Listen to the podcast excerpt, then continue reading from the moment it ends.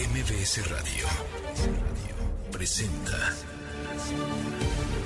Luis Cárdenas en MBS Noticias.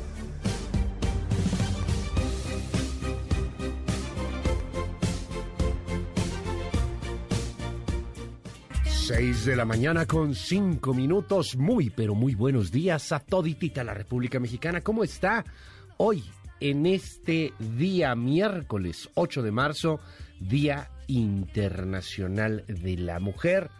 Hoy es eh, un día especial, un día de conmemoración, un día de reflexión, un día de lucha también en torno a la igualdad de género, en torno también a los múltiples abusos que ha habido eh, contra las mujeres, en torno a la violencia, en torno al feminicidio en este país, en donde pues matan en promedio 11 personas todos los días. Hoy es Día Internacional de la Mujer. Vamos a estarle reportando todo al respecto del tema, las marchas, las manifestaciones que se harán en la Ciudad de México y en varias partes de la República Mexicana y del planeta. Hablaremos, eh, eh, por supuesto, de, de, esos temas y de muchísimo más. Estamos escuchando en esta mañana, pues esta, esta rola justamente en honor del Día Internacional de la Mujer, quemando de Iseo y Dodo Sound. Son las seis con seis. Esto es Noticias MBS. Escuché las voces de la información. La mañana de este martes fueron localizados los cuatro ciudadanos estadounidenses privados de la libertad el pasado viernes en la zona centro de Matamoros, Tamaulipas.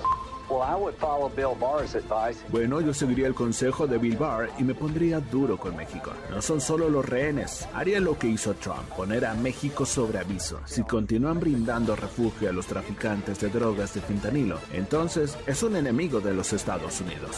No solamente me afectan a mí con este espionaje, sino que ponen en riesgo a las víctimas, aquellas víctimas que confían en nosotros, que nos comparten información, que denuncian sus casos. Unos cuatro letras a los hijos de su puta madre. Unos cuatro letras bien. Entre nosotros entendemos muy bien que en la función jurisdiccional no buscamos aplausos. Nuestra guía es honrar y preservar la justicia. La cúpula del Movimiento Ciudadano, Dante Delgado, Álvarez Maínez y compañía, señalamos lo que son traidores, esquiroles, esquiroles del poder y vividores de la política. Y al mismo tiempo lo cierto es, y lo sabemos, es que sea porque es más visible o porque hay más violencia, uno de los graves temas hoy pues es evidentemente la violencia contra las mujeres. La igualdad de género se está alejando cada vez más. En el camino actual, ONU Mujeres lo ubica a 300 años de distancia. La mortalidad materna está aumentando. Una mujer muere cada dos minutos durante el embarazo y el parto. La mayoría de estas muertes son prevenibles. Most of these deaths are preventable.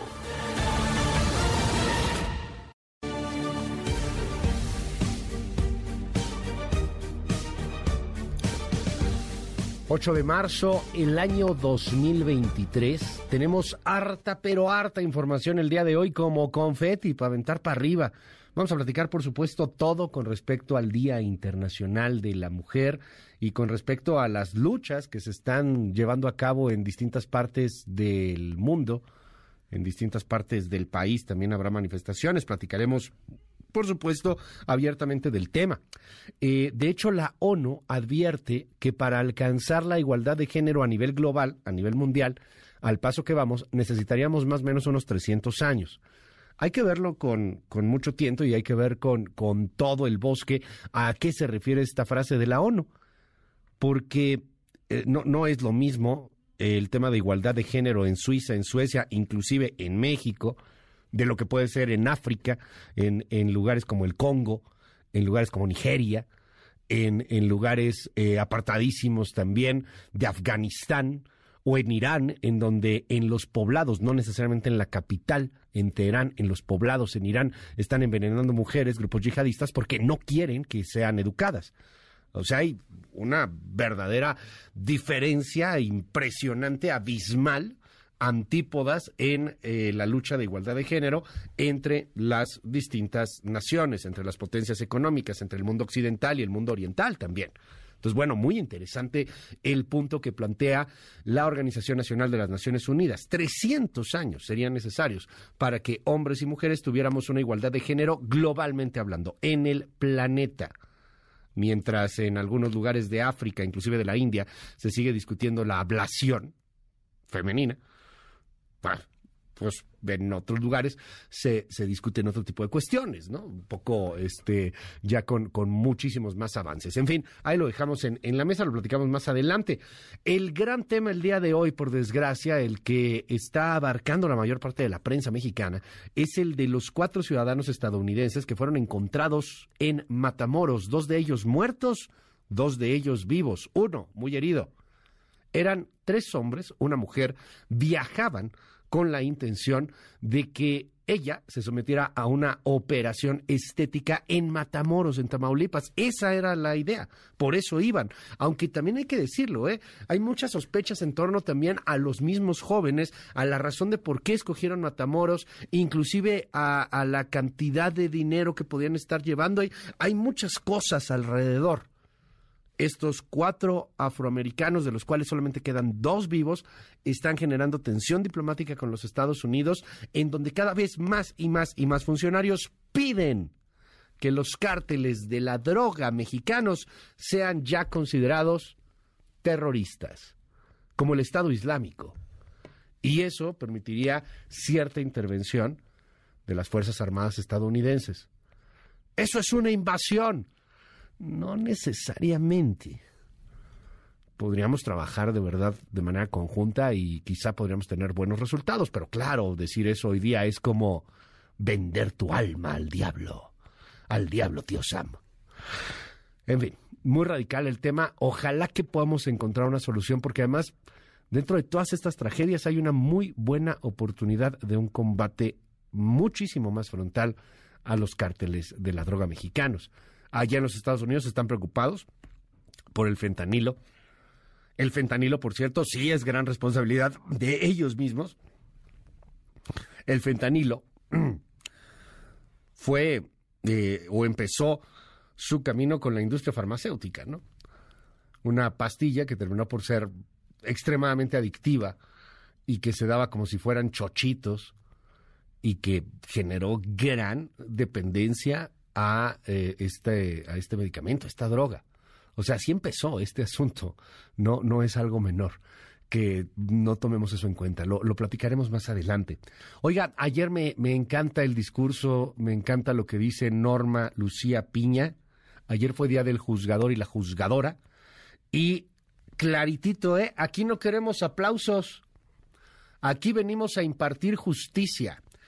Los jueces, los buenos jueces, los buenos abogados también, dicen que las sentencias hablan por ellos. Yo no hablo, habla la sentencia.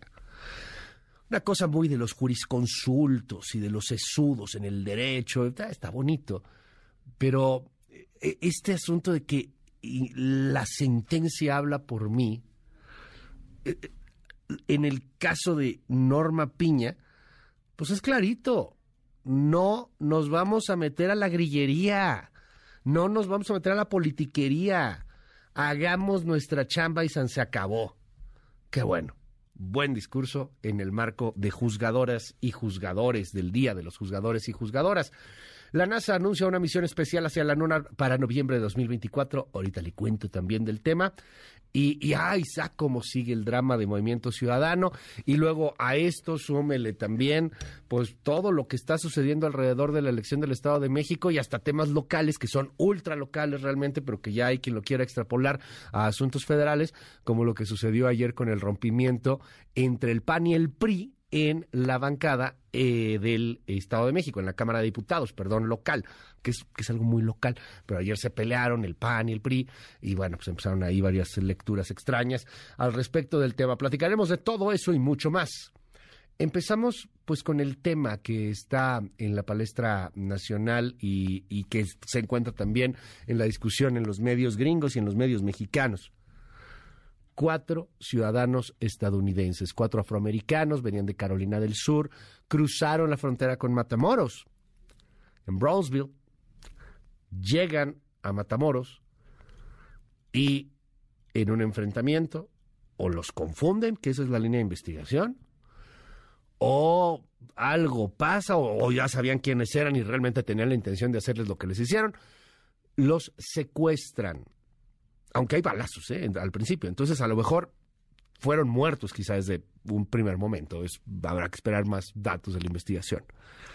Los encuentra, los, eso fue el viernes pasado, viernes, sábado, domingo, lunes, martes, gran expectativa, gran tensión por estos cuatro afroamericanos desaparecidos. Ayer martes, en la mañana, en la mañanera, a través del teléfono celular de Jesús Ramírez Cuevas o de Rosa Isela Rodríguez, ¿no? De Rosa Isela Rodríguez, le habla al gobernador de Tamaulipas, Américo Villarreal, le pasa el teléfono celular a Jesús Ramírez Cuevas, Jesús Ramírez Cuevas se acerca ahí al, estrado del presidente y pone el teléfono celular literalmente en el micrófono para platicar con el gobernador de Tamaulipas, Américo Villarreal, quien le informa al presidente en cadena nacional, en vivo, señor, están dos muertos y otros dos con vida, uno herido. Eso pasó, eso fue lo que pasó ayer. Ahí si me sigue a través de la tele, estamos viendo esa imagen justamente cuando llegan, le ponen el micrófono ahí al celular, para que nos enteráramos todos en vivo en la mañanera qué había sucedido. Esa fue la manera de comunicar del gobierno de la República. ¿Es correcta, es incorrecta? No lo sé. Cada quien podrá juzgar de la manera que prefiera, pero esa fue la manera de informar que dos estadounidenses estaban muertos. Más tarde trascendieron fotografías. Yo no las quise subir, mucha gente ya las subió este, yo en particular no, no quise subirlas, pero este eran imágenes de, de estos afroamericanos muertos eh, en una casa de madera, este, en unos parajes allá en Tamaulipas, espantoso. Al parecer los tenían ahí con, a los vivos, con los muertos. Ay, y hay un detenido, que no es el detenido clave, ¿no? Es al parecer ahí uno de los de los menores este sicarios del cártel del Golfo. Ayer, Américo Villarreal, ya a la una de la tarde, el gobernador de Tamaulipas, Américo Villarreal, Irving Barrios y Rosa Isela Rodríguez, ya sin el presidente de la República, dieron una conferencia de prensa. Cosa que es rara, ¿eh? En este gobierno hay una conferencia de prensa, se llama Mañanera. Y de ahí párale de contar. No hay más conferencias de prensa. En este país hay una conferencia de prensa que se llama Mañanera y después ya no hay nada. Entonces ayer cambió un poco el protocolo. Fíjese nada más el tamaño y la preocupación y el tema, porque tuvo que salir una conferencia especial, para eso son las conferencias de prensa, para hablar del tema, del tema específico de los cuatro afroamericanos que fueron eh, pues eh, dañados aquí en nuestro país, dos muertos, dos, dos eh, uno herido y otro con vida. Esto es lo que dice el gobernador de Tamaulipas y la secretaria de Seguridad, Rosa Rodríguez, y también el fiscal allá en Tamaulipas, Irving Barrios. Escuche usted. La mañana de este martes fueron localizados los cuatro ciudadanos estadounidenses privados de la libertad el pasado viernes en la zona centro de Matamoros, Tamaulipas. De ellos, dos se encontraron sin vida, en tanto que dos más, una mujer de nombre Latavia N, está ilesa, mientras que Eric N presenta una lesión por herida de bala en una de sus piernas. Ambos fueron trasladados de inmediato a una clínica para su evaluación y tratamiento médico. La línea de investigación, como todas las investigaciones en un principio, pues abren diversas líneas, ¿no? Se han comentado bastantes los, los, orígenes o los motivos por los que se pudieron haber dado los hechos. Sin embargo, por todo este intercambio de información, se va fortaleciendo la línea de que fue una confusión, no fue una agresión directa. Esa es la línea que tenemos ahorita como la más viable y seguramente es la más correcta. Para este caso específico, se estableció un grupo de trabajo que mantiene relación permanente con nuestros homólogos estadounidenses. Estamos juntos, México y Estados Unidos, trabajando de la mano, como ustedes saben, en los temas que atañen a la seguridad en ambos lados de la frontera. Y continúan las investigaciones del caso para dar con los responsables de estos crímenes. Bueno, de hecho, trabajaron juntos. Inteligencia, particularmente FBI, estuvo muy involucrada en el operativo para dar con los cuerpos, bueno, con los dos cuerpos de, los afroamericanos muertos y con la eh, muchacha que iba a ser operada eh, con su cirugía y con el otro amigo que terminó herido de bala. A ver, dice Irving Barrios, la hipótesis es que los confundieron. Esa se está moviendo mucho. Que el cártel del Golfo haya confundido se ve complicado, pero bueno, está sobre la mesa.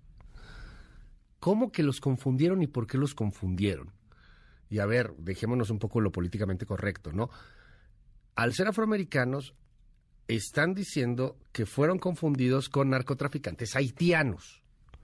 Y sí, en Haití eh, eh, hay, hay narcotraficantes, quizá no tan poderosos como los que pueda haber en México, pero recordemos que el asunto migratorio ha hecho que allá en Matamoros justamente, y en Tijuana, y en Juárez, y en Chiapas, haya comunidades, pues ya de haitianos, de salvadoreños, de, de este, puertorriqueños, también puertorriqueños realmente muy poquitos, este, de hecho casi no, este, más bien de, de guatemaltecos, de nicaragüenses, de venezolanos, etcétera, se van haciendo comunidades. Y estas comunidades pues también tienen mafias, lo tienen, perdón, es parte normal en las sociedades. Yo sé que ahora lo políticamente correcto puede cancelarlo todo, pero es la realidad. Entonces sí, sí hay mafias haitianas, sí, sí las hay. Si hay narcotraficantes haitianos operando en el norte, pues seguramente sí los hay. Que son grandotes, quién sabe, que fueron grandotes, me refiero, en poder, pues no lo sé, más bien parecen como células ahí pequeñas, como narcomenudistas. Y que fueron confundidos con estos narcos haitianos. ¿Será? Ya lo veremos. La vocera de la Casa Blanca, Karine Jean-Pierre, agradeció el esfuerzo de las autoridades estadounidenses y mexicanas con esta localización y en este operativo. Escuche usted. We extend our deepest condolences to their families and friends. For the sake of privacy and out of respect to the families, we are going to refrain. Extendemos nuestro más sentido pésame a sus familiares y amigos. Puedo confirmar que los funcionarios de Estados Unidos están en contacto con las familias de las personas, pero nuevamente respetaremos su privacidad con respecto a nuestras conversaciones con ellos. Agradecemos el arduo trabajo del Departamento de Justicia, del FBI y de la DEA por su rápida respuesta a este terrible incidente y por su continua colaboración con las autoridades mexicanas. Ayer habló también Ned Price, que cada vez se vuelve más importante y relevante en nuestro país. Él es el vocero del Departamento de Estado cobró fama cuando dio su opinión hace un par de semanas por lo que estaba sucediendo con la marcha para defensa del INE. Esto molestó al presidente López Obrador, incluso que le mandó ahí algunos mensajes que señaló que se estaban metiendo prácticamente en lo que en lo que no les convenía, en lo que no, perdón, en lo que no les incumbía. Eh, bueno, Ned Price ha estado hablando constantemente sobre varios temas y ahora eh, vuelve a hablar sobre esto y dice, ok, qué bueno que los encontraron, pero hay que hacer justicia. Ese es el pendiente en el caso de los cuatro afroamericanos en Matamoros. Escuche. First, today we learned the very sad news that Mexican state and federal authorities recovered four U.S. citizens kidnapped on March 3rd in Matamoros, Mexico. Primero, hoy conocimos la muy triste noticia de que autoridades estatales y federales mexicanas recuperaron a cuatro ciudadanos estadounidenses secuestrados el 2 de marzo en Matamoros, México. Agradecemos a nuestros socios mexicanos y estadounidenses encargados de hacer cumplir la ley por sus esfuerzos para encontrar a estas víctimas inocentes y la tarea por delante es garantizar que se haga justicia innocent victims, and the task forward is to ensure that justice. Ahora sí viene lo importante y es la reacción de los congresistas estadounidenses que se une también a lo que ya han hecho varios fiscales estadounidenses y el mismo fiscal general. No ven mal considerar a las organizaciones mexicanas de drogas, a los cárteles, como organizaciones terroristas. Y esto tiene muchas implicaciones. Quizá una de las que más está vendiéndose aquí en nuestro país es que vamos a ser invadidos. No, no, no, no vamos a ser invadidos. Se trata de una cooperación, se trata de eso sí, una mayor injerencia de los estadounidenses en cuanto al combate al crimen organizado en nuestro país porque les está afectando a ellos. Eso es legal, afecta a nuestra soberanía, se abre ahí un gran debate. Habrá quien diga que sí, sobre todo eh, pues entrando en, una eh, visión muy chauvinista de la soberanía, y habrá quien diga que no necesariamente en una aldea global como la que vivimos. En fin, hay un gran debate y el debate se vale. Pero aquí la decisión va a ser de los gringos, ¿eh? Si los gringos deciden considerar a los narcos mexicanos como terroristas y nosotros decimos no cooperar en nada, se va a poner más tensa la relación. Ayer ya fue el senador Lindsey, Lindsey, Graham, perdón, quien dijo que presentará esta iniciativa para que los cárteles sean considerados terroristas. Escuche usted. Bueno, yo seguiría el consejo de Bill Barr y me pondría duro con México. No son solo los rehenes. Haría lo que hizo Trump, poner a México sobre aviso. Si continúan brindando refugio a los traficantes de drogas de fentanilo, entonces es un enemigo de los Estados Unidos. Entre 70 y 100 mil personas han muerto por envenenamiento con fentanilo procedente de México y China, y esta administración no ha hecho nada al respecto. Voy a introducir una legislación para convertir ciertos cárteles mexicanos de la droga en organizaciones terroristas extranjeras bajo el control de la ley de Estados Unidos y preparar el escenario para usar la fuerza militar si es necesario para proteger a Estados Unidos de ser envenenado por cosas que salen de México. Entonces, ¿qué hará Lindsey Graham? Le diría al gobierno mexicano, si no limpian eso, lo vamos a limpiar por usted. Tómala. Ahora, también allá hay elecciones. Ah, también allá en el 2024 escogen presidente. Y Trump empieza a crecer y sigue creciendo. En una de esas repite. Ya veremos. El eh, legislador Dan Crenshaw, el famoso legislador del parche, dijo ayer también en su cuenta de Twitter, dos de cuatro americanos secuestrados por los cárteles en México fueron asesinados y todavía no declaramos a los cárteles como un objetivo militar. Es momento de que autoricemos fuerza militar contra ellos. ¿Estás escuchando López Obrador? Así lo dijo ¿eh? el, congresista estadounidense. Nosotros nos, a nosotros nos encantaría que fueras nuestro socio.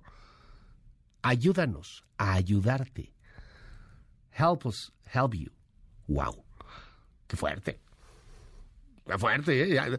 Este hombre, el del parche, no es cualquier legislador. Es un héroe de guerra allá en los Estados Unidos. Por eso justamente tiene el parche. Este, este tipo, no lo pierda de vista, Dan Crenshaw va a tener una importancia en nuestro país.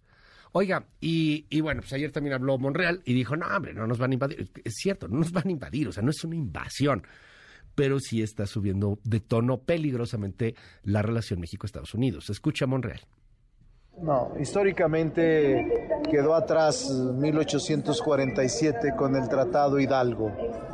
No creo que haya condiciones ni que se atrevan a invadir al país. Es absurdo, es francamente inadmisible. No se atreverían, no se puede permitir ni siquiera pensar en que hay esa amenaza o esa tentación. Sí, o sea, no, es, es absurdo, es cierto, pero ese es el discurso al que estamos llevándonos. Y en parte porque viene desde Palacio Nacional. Nos quieren invadir. No, no nos quieren invadir. Nadie nos quiere invadir. No se trata de una invasión. Eh, pero ese discurso está empezando a permear en la narrativa nacional. Las seis y media. Oiga, por cierto, al rato le cuento, la NASA va a llevar a la Luna este, una tripulación a la órbita de la Luna, regresaría a la Tierra en el noviembre de 2024. Al rato le cuento, no se había visto esto desde 1972. Pásela maravillosamente bien el día de hoy. Disfrute, disfrute mucho, respire mucho, goce mucho. Pásela bien. Seis y media, ¿cómo va a estar el clima? Clima. MBS Noticias. Hola Luis, muy buenos días a ti y a todo el auditorio. Los saludamos con gusto desde el Servicio Meteorológico Nacional de la Comisión Nacional del Agua y les informamos las condiciones meteorológicas más significativas para este miércoles. Comenzamos con un canal de baja presión sobre el sureste del país y aunado a la entrada de humedad del Golfo de México y Mar Caribe, nos estará propiciando lluvias puntuales fuertes en Chiapas, así como chubascos para Puebla, Veracruz, Yucatán y Quintana Roo. Asimismo, una línea seca sobre el noreste de México, la aproximación de un nuevo frente frío y la entrada de humedad del Golfo de México No estará produciendo lluvias aisladas que podrían acompañarse de descargas eléctricas en Coahuila, además de rachas de viento de 50 a 70 kilómetros por hora con posibles tolvaneras en Chihuahua, Coahuila, Nuevo León y Tamaulipas. Por otra parte, un sistema anticiclónico mantendrá ambiente caluroso a muy caluroso con temperaturas máximas superiores a los 35 grados Celsius en 17 entidades del país y por arriba de los 40 grados Celsius en zonas de Michoacán, Guerrero y Morelos. Finalmente, para la Ciudad de México se pronostican condiciones de cielo despejado la mayor parte del día y sin probabilidad de lluvia, alcanzando una temperatura máxima que oscilará entre los 28 y 30 grados Celsius. Reportó Aram Nava.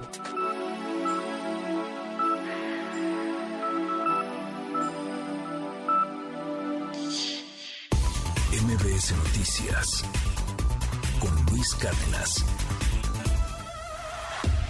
Indicadores financieros. Hola Luis, buenos días a ti, buenos días también a nuestros amigos del auditorio. Te presento a continuación cómo van a arrancar en esta jornada los principales indicadores del mercado cambiario, bursátil y petrolero. El Dow Jones Industrial ayer perdió 1.74%, comenzará hoy en las 32.856.46 unidades. El Nasdaq registró una baja de 1.23%, iniciará en las 12.152.17 unidades y también perdió el S&P BMW de la Bolsa Mexicana de Valores 1.61% comenzará su cotización en las 53.068.73 unidades. Divisas. En el mercado cambiario, el dólar en ventanilla bancaria se compró en 17 pesos con 61 centavos, se vendió en 18 pesos con 61, el euro se compró en 19 pesos con 8, se vendió en 19 pesos con 62 centavos. La libra esterlina se adquirió en 21 pesos con 36, se vendió en 21 pesos con 44. En el mercado de metales, el centenario de oro se compró en 21.400 pesos, se vendió en 41.400 En el mercado de petróleo, el West Texas Intermediate cerró la jornada en 80 dólares con 46 centavos el barril. El Brent del Mar del Norte se ubicó en 86 dólares con 18 centavos el tonel. La mezcla mexicana de exportación se cotizó en 70 dólares con 37 centavos el barril. Luis es mi reporte al auditorio. Muy buenos días. MBS Noticias con Luis Cárdenas. Primeras planas. El Universal. Niñas y universitarias las más acosadas. De 759 denuncias interpuestas el año pasado, solo en 47 hubo sanción contra el agresor. Hay casos de violación y tocamientos. Milenio. Presidencia veta a Otálora para el caso Jacobo Ine. Posponen una semana debate en que la magistrada pide reinstalar al secretario ejecutivo. Reforma. Avivan ley antinarco en Estados Unidos para México. Amagan republicanos con iniciativa para atacar a cárteles. Piden Casa Blanca y congresistas castigo por crimen en Matamoros. Excelsior. Hallan vivo a dos de los cuatro secuestrados. Cae uno por ataque a estadounidenses. Autoridades descartaron una agresión directa contra las cuatro personas tiroteadas y levantadas en Matamoros el viernes. Al parecer, el cártel del Golfo se confundió, señalan. Animal político.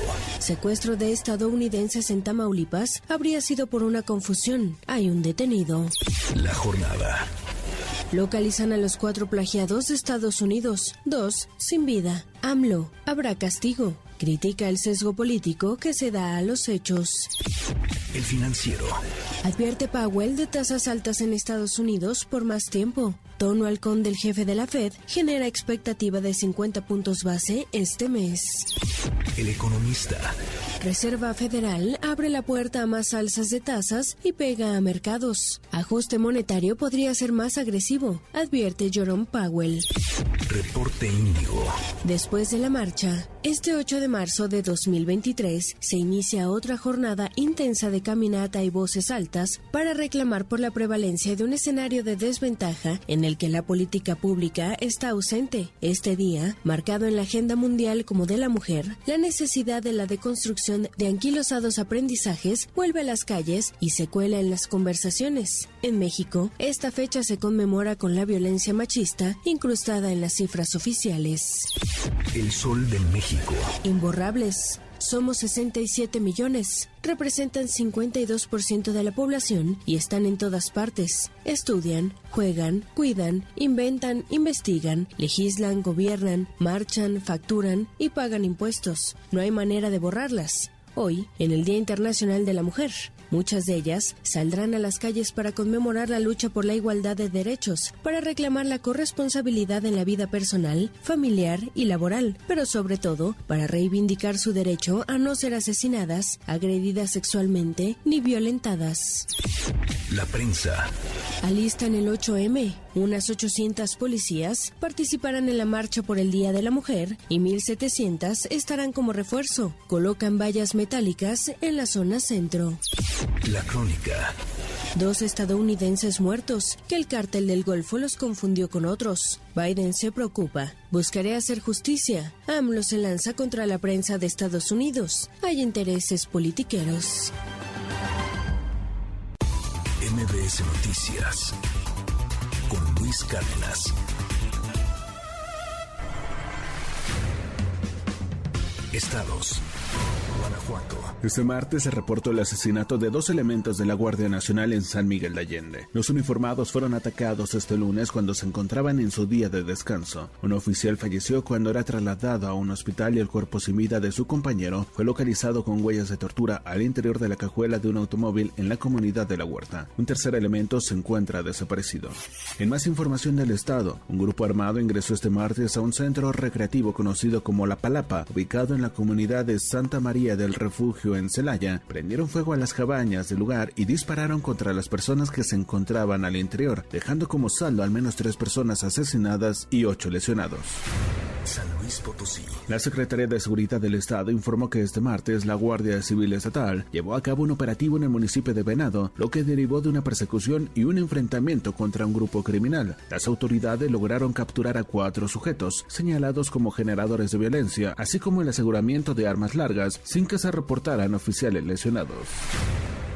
Nayarit. La Fiscalía Estatal emitió este martes una ficha de búsqueda para localizar al director general del periódico Meridiano, Jorge Enrique González, que fue reportado como desaparecido luego de que viajó a la Ciudad de México. De acuerdo con los reportes, González Castillo acudió este lunes a una reunión de trabajo con integrantes de la agencia de publicidad del diario. Sin embargo, se perdió la comunicación con él y desde entonces se desconoce su ubicación.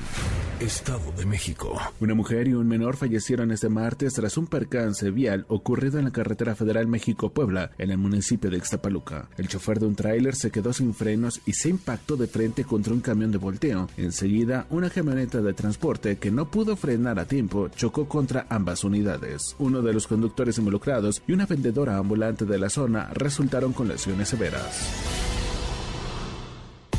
MBS Noticias con Luis Cárdenas. Titulares del mundo.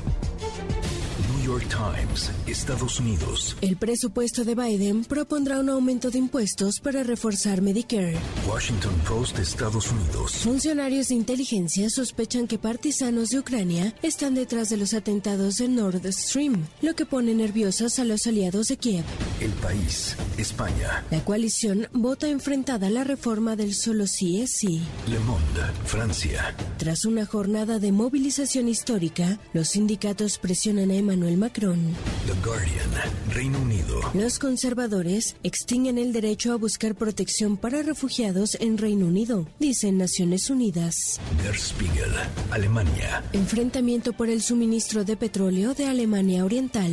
Corriere della Sera, Italia. Migrantes, Europa se mueve. Funcho de São Paulo, Brasil. Cumbre de la República solo tuvo cuatro mujeres en la postdictadura. El Clarín, Argentina. Sin nombrarlo, Cristina acusó a Fernández de decir barbaridades. Al Jazeera, Medio Oriente. El país más represivo, exclusión de niñas y mujeres afganas. En un momento regresamos. Continúa con la información con Luis Cárdenas en MBS Noticias.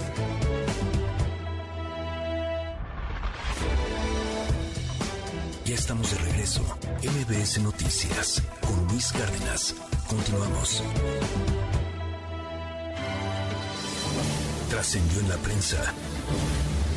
Reforma, Templo Mayor. Bastó con que Estados Unidos le tronara los dedos al gobierno mexicano para que por fin las autoridades federales y estatales hicieran lo que siempre deberían hacer, proteger a las víctimas y perseguir a los criminales. Lo ocurrido en Matamoros deja muy mal a la 4T por donde se le vea. De entrada, resulta evidente que ni el gobierno federal ni los estatales tienen bajo control el territorio nacional. En el caso específico de Tamaulipas, la administración de Américo Villarreal gobierna en el pedacito que le deja el crimen organizado. Además, la intervención rápida y sin miramientos de las dependencias norteamericanas puso en evidencia a las mexicanas, pues nunca actúan y ni siquiera se plantean la posibilidad de perseguir a los criminales. Lo más grave es ver cómo se ha normalizado en México México la barbarie y la violencia. El video del ataque y levantón de los cuatro estadounidenses fue visto en redes sociales sin que nadie pusiera el grito en el cielo. Nadie se preocupara por saber quiénes eran las víctimas y, sobre todo, dónde se les había llevado. De no haber sido ciudadanos de Estados Unidos, el gobierno de Andrés Manuel López Obrador no habría reaccionado y el video habría sido uno de los muchos que se registran a diario en el país de los abrazos para los delincuentes. Bajo reserva del Universal. Nos hacen ver que quien no lució muy bien ayer fue el gobernador morenista de Tamaulipas, Américo Villarreal, quien sin que le dijeran agua va, fue puesto en altavoz por el presidente Andrés Manuel López Obrador en plena conferencia de prensa mañanera para que informara sobre el estatus del caso de los cuatro estadounidenses secuestrados en Matamoros. Dos de ellos fueron asesinados. La crítica no fue el que se informara al presidente de lo sucedido, sino el tono en el que lo hizo don Américo. Eh, señor, siguiendo sus instrucciones y el trabajo conjunto, no hemos dejado desde el día viernes de estar atentos a este problema y hoy, aproximadamente hace una hora, nos notificaron que había indicios de haber visto a los cuatro ciudadanos norteamericanos y hace 35 minutos ya fue plenamente confirmado por la fiscalía. ¿Un gobernador que recibe instrucciones del presidente? Confidencial, el financiero. Según el titular de Gobernación Adán Augusto López, otra vez, los señores Ciro Murayama, Lorenzo Córdoba y otros actores relevantes de la oposición mienten al asegurar que los despidos por el Plan B de la reforma electoral son de aproximadamente 8.000 trabajadores. Ayer en Guadalajara el tabasqueño sacó sus otros datos y dijo, no, son 1.200, porque son 2 por 32, son 64 y 4 por 300, 1.200. Son 1.264 becarios que terminan su función, porque es una beca suculenta en la cual solamente trabajan 20 días al año. Mm, ¿Será? Trascendió de milenio. Que de la ceremonia por el Día de los Juzgadores Mexicanos salieron dos mensajes claros en medio del debate entre poderes cuando el ministro Jorge Pardo rechazó que los jueces sean oposición de alguien, y sí son, en cambio, guardianes de la Constitución, mientras que la presidenta de la Suprema Corte, Norma Lucía Piña, aseguró que en el Poder Judicial nadie anda en busca de aplausos a ningún nivel. Bueno. Rosones de la razón. Nos cuentan que en el PRD ya tienen definido gallo para la jefatura de gobierno capitalina. Se trata del actual coordinador en la Cámara de Diputados, Luis Espinosa Cházaro, quien estaría anunciando su pretensión de manera formal el próximo 11 de marzo, fecha en la que presentará su informe de actividades legislativas. Y es que al interior del Sol Azteca mencionan que es quien llena el ojo de la militancia y también cuenta con la simpatía de sus aliados de Va por México. Aunque hay quienes se preguntan si el PRDismo que es sabido no llevará mano en el proceso de designación del candidato de la alianza en la Ciudad de México, está tratando de madrugar a sus aliados PAN y PRI, o al menos no dejarles a los aspirantes de esos partidos, que no son pocos, el camino libre. Pepe Grillo, de Crónica. El 8 de marzo es una jornada de lucha. No se trata de una fiesta, sino de tomar las calles para que cada colectivo femenino grite consignas con las que se identifica. El eje central de las protestas sigue siendo, porque no amaina, la violencia machista que continúa matando. Cada Día Internacional de la Mujer se suman nuevos nombres de mujeres que ya no están, que cayeron víctimas de la agresión. La mayoría de los crímenes, hay que decirlo, quedan impunes, lo que sirve de acicate para nuevas agresiones. Los perpetradores saben que tienen muchas posibilidades de salirse con la suya. Claro que hay otras muchas demandas de las mujeres que serán expuestas a lo largo del día. Será una jornada compleja que demandará de todo el profesionalismo de las autoridades para entregar al final del día buenas cuentas. Las vallas metálicas ya esperan a las mujeres. Rayuela de la jornada. Ya nos amenazaron. O ponemos orden en la frontera o nos lo imponen ellos. En un momento regresamos. Continúa con la información con Luis Cárdenas en MBS Noticias.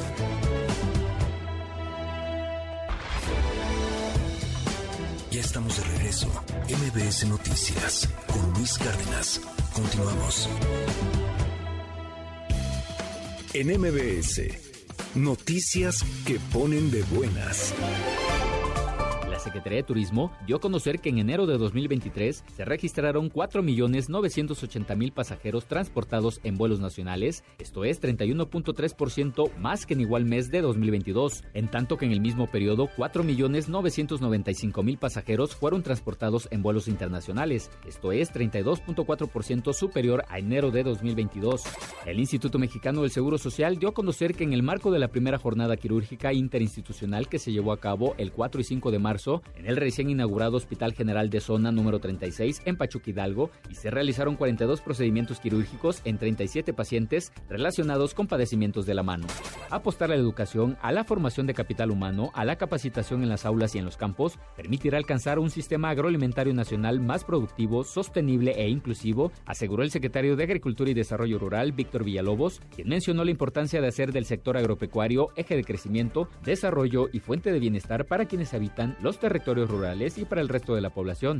Con información de Lourdes González para MBS Noticias, Francisco Cigarroa. En MBS, noticias que ponen de buenas. MBS Noticias con Luis Cárdenas.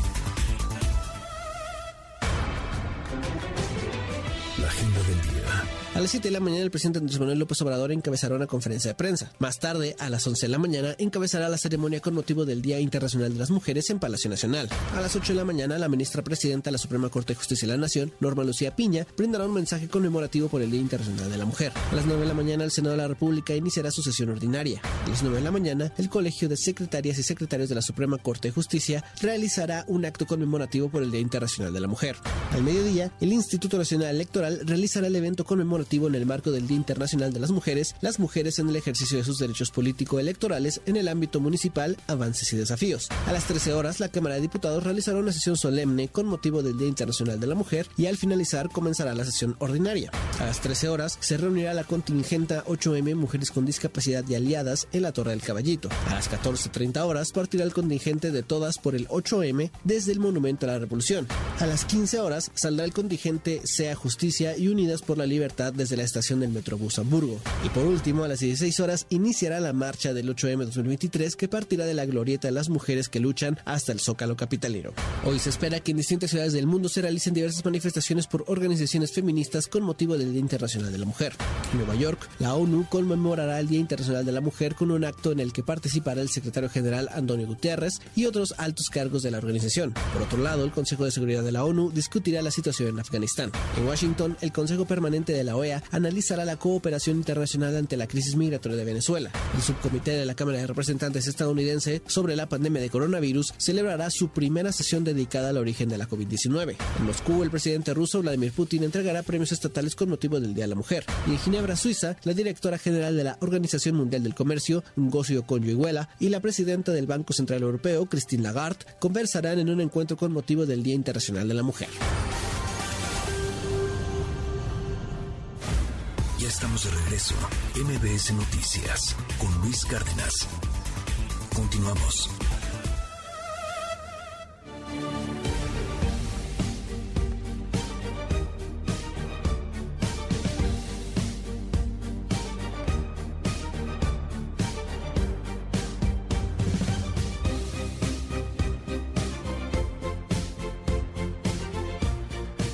Las 7 de la mañana con dos minutos. Muy, pero muy buenos días a toditita la República Mexicana. ¿Cómo está?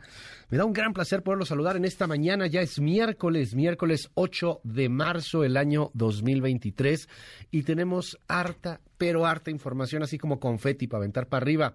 Hoy es Día Internacional de la Mujer. Hoy se conmemora la lucha Hoy se conmemora también la reflexión para poder construir una sociedad más igualitaria. Dice la ONU que para que el mundo esté a la par en, igualdad de género, al paso que vamos, nos tardaríamos 300 años. 300 años. Ahora, hay que verlo con tiento. ¿eh? O sea, no, no es lo mismo cómo se ha avanzado en los derechos de igualdad en, muchos países eh, occidentales, inclusive en México hay ciertos avances, muchos muy malos, muchos se quedan cortos, todo se queda corto, falta mucho, pero ha habido ciertos avances. A lo que está pasando, por ejemplo, y creo que eso también tendría que, que reflexionarse, en Afganistán, en Medio Oriente, en donde hay este envenenamiento a niñas, en Irán, por ejemplo, o lo que sucede en África con la ablación que todavía continúa vigente. hay, hay, muchos mundos de igualdad de género en el mundo, ¿no? Hay muchos escenarios. Entonces, eso que dijo la ONU me llamó la atención porque vemos de alguna manera el bosque entero. Mientras en algunos lugares se, se pelea cosa que debe de hacerse por la igualdad salarial, por la igualdad de oportunidades, en otros países se pelea literalmente por la vida, ¿no? Y aquí también por el asunto del feminicidio. No estoy minimizando nada, por favor, no me, no me ponga palabras en la boca, no estoy minimizando nada. El asunto feminicida en este país es un punto a tratar, a luchar, a analizar, a tratar de evitar con políticas que funcionen. Y una de ellas, quizá de las principales, es la impunidad. En un país en donde no pasa nada hagas lo que hagas. Hagas lo que hagas. La gente en la cárcel es la gente pobre y es la gente que no tiene acceso a un abogado que lo pueda defender y mientras tengas acceso a alguien parece que puedes hacer lo que se te pegue la gana y hay impunidad. Creo que ese es uno de los, de los puntos de las reflexiones. En fin, hay mucho que decir sobre la marcha que se llevará a cabo el día de hoy en la Ciudad de México, en varios estados de la República Mexicana, en varias capitales, en varias ciudades y en varias partes del planeta. Platicaremos del tema más adelante. Hoy hablaremos también de esto que ha sucedido con los eh, estadounidenses que fueron asesinados, dos asesinados, una que queda ilesa y otra que, y otro eh, estadounidense herido de bala. Eh, se perdieron ahí en Matamoros, Tamaulipas. Se perdieron, no, lo secuestraron en Matamoros, Tamaulipas. Una teoría que apunta hoy la fiscalía en Tamaulipas es que hubo una confusión. Los habrían confundido con migrantes, con eh, narcotraficantes haitianos, al parecer. Eso es lo que se está moviendo con mucha fuerza en la prensa el, el día de hoy. Vamos a platicar en esta mañana también de todo lo que está aconteciendo en materia internacional. Al rato le cuento también esto que sucede de el tema este en torno a la NASA, cómo la NASA va a volver a a enviar a una tripulación a la Luna, a la órbita de la Luna. Eso está muy interesante, ¿eh? muy, muy padre. Eh, la reedición de las carreras espaciales lo platicaremos también más adelante aquí en este espacio. Y, ah, por supuesto, la política y politicaría todos los días, el asunto electoral. El tema de Lorenzo Córdoba y cómo se están peleando entre ellos. Y bueno, ya hicieron llamados por los votos naranjas en el Estado de México. Dice Mario Delgado que le manden esos votos a Morena. Dicen en la alianza que esos votos, los de MC, se vayan mejor a la alianza. Están tratando de convencer al votante de Movimiento Ciudadano, que muy probablemente ya ni salga a votar, ¿no? Este, en fin, de todo eso y mucho más platicaremos en esta mañana. Son las siete con siete minutos. ¿Cómo está, oiga? Me da un gran placer poderlo saludar en esta mañana de miércoles 8 de marzo, el año 2023. Es un gustazo estar con usted. Saludamos a la tele 6.4, teleabierta en varios estados de la República. Hola también a la forma millennial, mbsnoticias.com. Estamos en Tuner Radio, Simple Radio, Dailymotion, Facebook Live y todas esas cosas tres apps que tiene que tener usted en su celular, la de MBS TV, y ahí ve la tele, gratis, no le cuesta un peso. La otra app se llama MBS Noticias. Ahí se entera en tiempo real 24/7 de todo lo que ocurre en México y en el mundo. Hola también a todos en la radio, bañando de costa a costa este hermoso país. Estamos en EXA, estamos en La Mejor, estamos en FM Globo yo me llamo Luis Cárdenas, todos los días se lo digo, neta, neta, con el corazón en la mano. Es un privilegio, es un gustazo. Insisto, un gustazazazo estar un ratito con usted. Gracias por esta increíble oportunidad. La 7-8.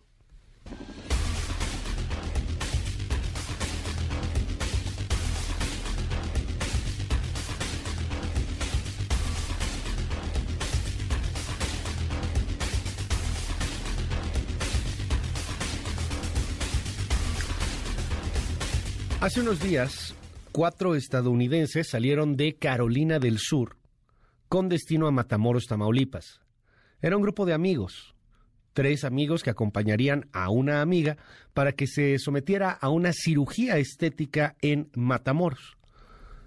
Cruzaron la frontera y fueron secuestrados por el crimen organizado. Dos de ellos terminaron muertos, otro herido. La mujer queda ilesa. ¿Qué está pasando detrás de todo esto?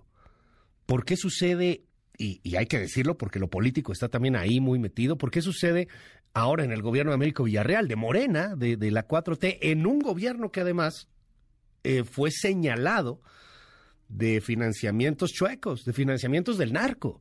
en la campaña de Américo Villarreal. Estuvo a punto de anularse esa elección justamente por la sospecha del financiamiento del narco. ¿Qué hay detrás de todo ello? Tengo el gran honor esta mañana de poder platicar con el periodista Héctor de Mauleón, a quien le mandamos un abrazo con toda la admiración. Querido Héctor, gracias por tomar esta llamada. Buen día, ¿cómo estás? Hola, ¿qué tal? Muy buen día, Luis. Gracias por la invitación. Al contrario, gracias a ti, Héctor. Oye, eh, de, de bote pronto, ¿qué, ¿qué vemos alrededor de todo este asunto que, huelga decir, nos tiene en un momento de tensión diplomática entre Estados Unidos y México? Pues mira, lo, que para mí resulta más, más evidente es el control absoluto que el cártel del Golfo tiene sobre la, la, ciudad de Matamoros en la, en la frontera. Porque eh, el ingreso de, cuatro ciudadanos que presuntamente llegan a ese lugar para asistir a un asunto médico es detectado de inmediato por por halcones de, de, ese grupo.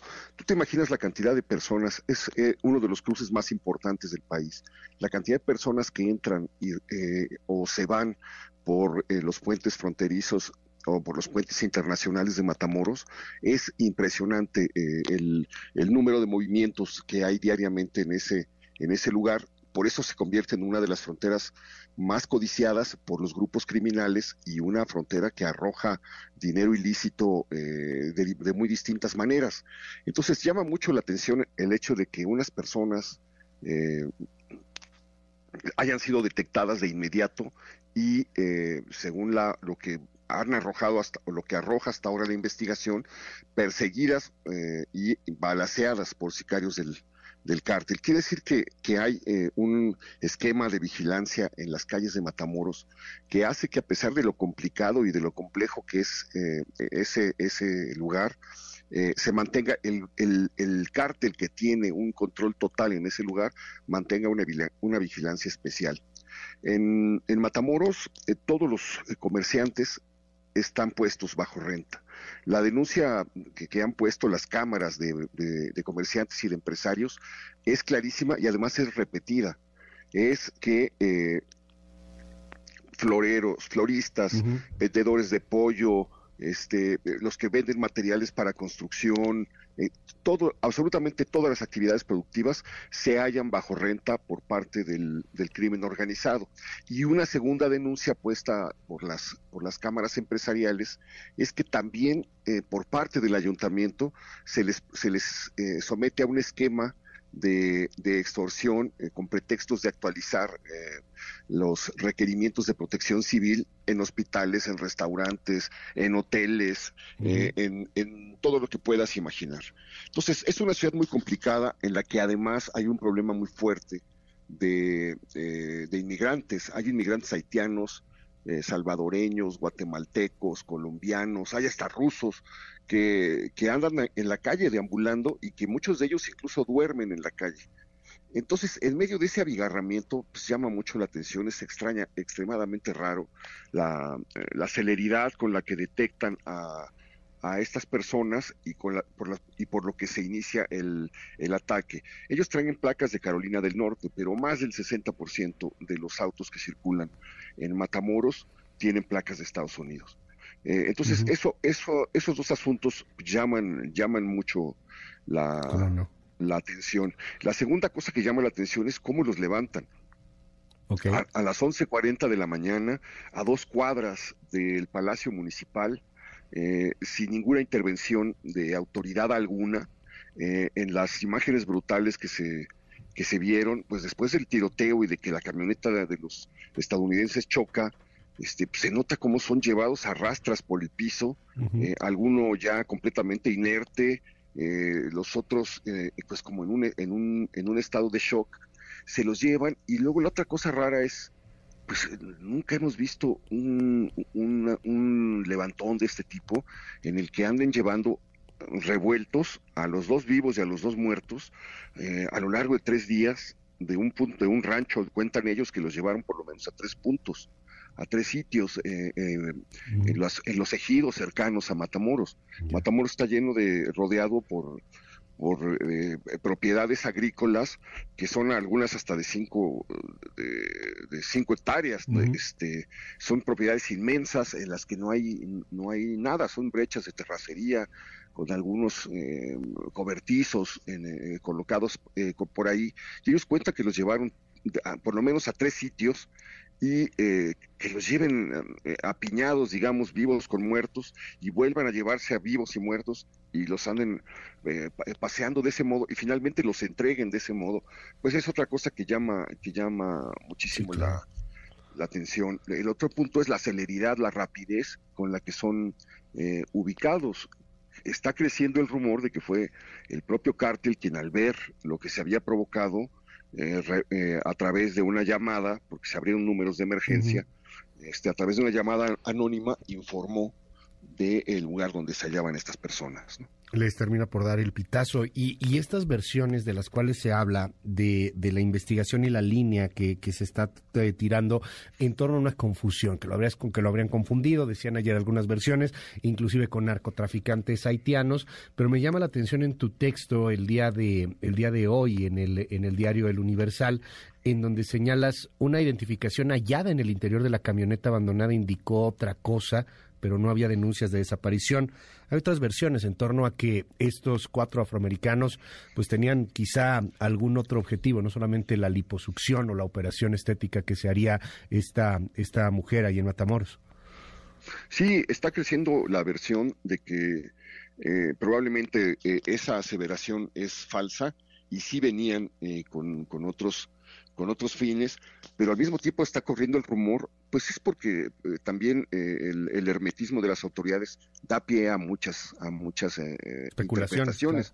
Corre el rumor de que probablemente entre ellos venía alguna gente de infiltrado este, a realizar una operación encubierta. Son las cosas que se han, que se han comentado. Lo, lo, lo que se admitió en la mañana de que se había hallado una identificación y también documentos en la camioneta que, que indicaban que venían a, practicarse una intervención eh, cosmética. Este, es, es lo que está hasta ahorita, aunque para la noche, para incluso los investigadores que se metieron al, al caso, la versión ya parecía eh, endeble. Eh, es, es muy, muy, muy extraño el silencio que acompaña primero la, la desaparición, el hecho de que no hubiera no hubiera denuncias y eh, la manera en la que en la que reacciona el FBI llama muchísimo la atención porque claro. es, operativo, este, eh, así es eh, de repente es el FBI el que sacude todo frente al, letargo y el silencio de las de las autoridades mexicanas. De hecho, la investigación comienza hasta el domingo, en las últimas horas, cuando es precisamente el gobierno de Estados Unidos a través del FBI y del embajador Ken Salazar que se moviliza. ¿no? Porque, eh, a ver, hablábamos al inicio de esta conversación de, de la importancia y la fuerza que tiene el cártel del Golfo suena complicado que el cártel del Golfo, no estamos diciendo que estén exentos, pero que hayan tenido una confusión al momento de, un levantón de este tamaño y de, un ataque de este tamaño, Héctor. O sea, que se haya confundido el cártel del Golfo, no es que sean este, evidentemente eh, eh, eh, ajenos de errores, pero híjole, que por desgracia a veces parece que tienen más inteligencia que la autoridad. hay una, una versión de cuerpos de seguridad de que hay una fractura eh, en el interior del cártel del Golfo, que, se, enfrentan, se están enfrentando eh, dos grupos, el, grupo llamado Grupo Escorpión del cártel del Golfo, con eh, otra, con otra, con otra facción, y que en medio de la, de la pugna que tienen estaban reclutando a muchos de los indocumentados que están esperando en la ciudad o que andan por ahí eh, sin, un, sin un rumbo, sin un destino. Y eso podría explicar el hecho de que el ver una camioneta con estas, con estas personas les, les hubiera eh, podido dar a entender que, estaban haciendo algo. Está muy, muy, muy extraño todo eh, claro. lo que, por, cómo se dio. Este, lo más raro es, es para mí que, no, no, estamos, no, no, hemos visto nunca que un cártel del, narcotráfico lleve eh, a los muertos de un lado a otro, con dos personas vivas, y finalmente pues los entregue o los libere de ese, de ese modo, es completamente anómalo. Y quiere decir que algo se movió muy rápido, ¿no? La discusión también está en la narrativa estadounidense aparece en los medios de comunicación estadounidenses, se ha hablado ya de este tema y se habla de manera importante, en medio también de algo que, que brinca porque parecen muchas coincidencias, eh, la propuesta de varios legisladores, inclusive de fiscales hace algunas semanas, para convertir, para señalar a los cárteles mexicanos de la droga como organizaciones terroristas y también tomar en cuenta que allá pues están en elección, o sea, también van hacia su 2024 y también andan ahí con, con unas narrativas muy polarizantes. ¿Qué, ves alrededor de, este asunto? Eh, ¿qué, tanto eh, podría pasar que esto detonase en los Estados Unidos eh, esta, esta declaratoria que tiene que venir desde el Congreso? Además, no es, no es una cosa tan sencilla. Y, pues, ¿cómo está pasando aquí en México? no La reacción que estamos teniendo los mexicanos con un presidente este, y con una narrativa que habla inclusive hasta de una invasión estadounidense, quizá exagerando un poco el tema. Eh, es un asunto que, ha ido creciendo eh, con, el tiempo. No sé si recuerdas, eh, Luis, que cuando iba a venir el presidente Biden, el presidente Obrador solicitó que llegaran, que llegara su comitiva al aeropuerto Felipe Ángeles y que desde la Casa Blanca le contestaron. Lo que nos preocupa es la epidemia de fentanilo que está dejando más de 100 mil muertos en Estados Unidos cada año, no el sitio en el que va a aterrizar el presidente. Eso, eh, eh, las muertes por, fentanilo, la epidemia de fentanilo, es una cosa que se ha, eh, estado invadiendo la conversación en Estados Unidos de distintas, de distintas maneras. con el paso de los, de los años, a medida que ha avanzado el, el sexenio y a medida que, que avanzó la administración de, Biden, el tema se fue volviendo central y fue cobrando relevancia con distintos llamados de atención, la lasitud con la que el gobierno de Andrés Manuel López Obrador ha tratado a los, a los cárteles eh, como parte de esta, pues de esta ola eh, que, viene en gran parte de los sectores republicanos, el ex procurador Barr dijo, escribió en un artículo de la semana pasada algo muy escandaloso, eh, que el presidente López Obrador es el eh, así es, el facilitador en jefe de los cárteles. es una, es un, a, la luz, a la luz o a la sombra del juicio a, de Genaro García Luna, es una eh, en donde solamente a partir de dichos de una mano puesta sobre la, Biblia eh, se fueron construyendo evidencias a partir de declaraciones, pues esto comienza a poner lentamente en un brete a, la administración de, de López Obrador. Está la intentona de como, como, comentabas, este, de eh, declarar a los cárteles mexicanos como organizaciones terroristas extranjeras y de repente el asunto de la desaparición y asesinato de estos eh, ciudadanos estadounidenses parece alinear a los republicanos con lo que declaró eh, la Casa Blanca y con la, la pues lo que había la intervención del de, FBI que había ofrecido una, una recompensa eh, muy jugosa para quien le diera esto y eh, que eh, tiene una base de operación en San Antonio que ha estado monitoreando las actividades de, del cártel del, del, Golfo. Y además con, con algo que tú debes recordar que es la investigación del Departamento del Tesoro por los movimientos de, de huachicol, de, de, dinero ilícito, de, ganancias ilícitas del huachicol, que están involucradas con un empresario que asesinaron en noviembre de 2021, que es, Sergio Carmona, a quien eh, se ha eh, documentado de diversas maneras que se dedicó a eh, comprar campañas, a pagar campañas de, Morena en, en, Tamaulipas, de alcaldes, que inyectó dinero a las campañas de gobernadores que fue eh, retratado con muchos de los, de los políticos más relevantes de Tamaulipas, pero también con dirigentes de, de, Morena que volaron en su, en su jet privado. Eh, entonces, se va configurando un, pues un, una evidencia de que, eh, aparte del control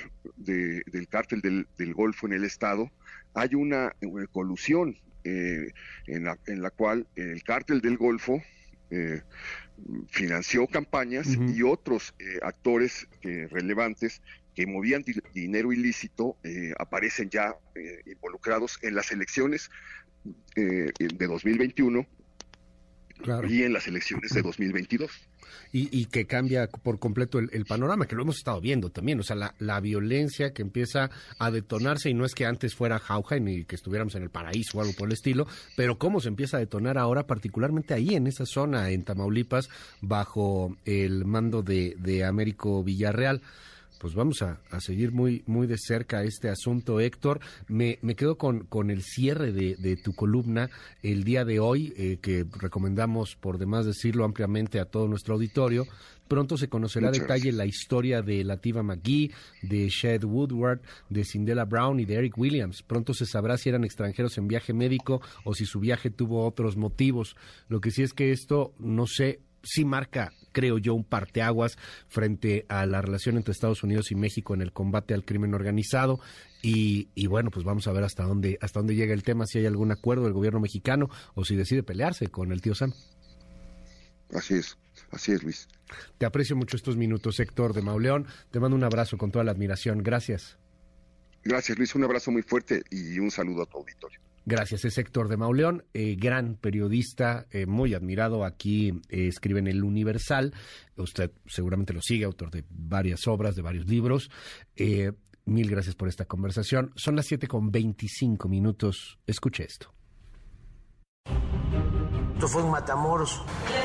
Quiere una recompensa de 50 mil dólares por esta. Sí, pero ya se está atendiendo. que fue por un grupo armado? Sí, son personas de Estados Unidos, cruzaron la frontera para comprar medicamentos en México y hubo una confrontación de grupos y fueron ellos detenidos.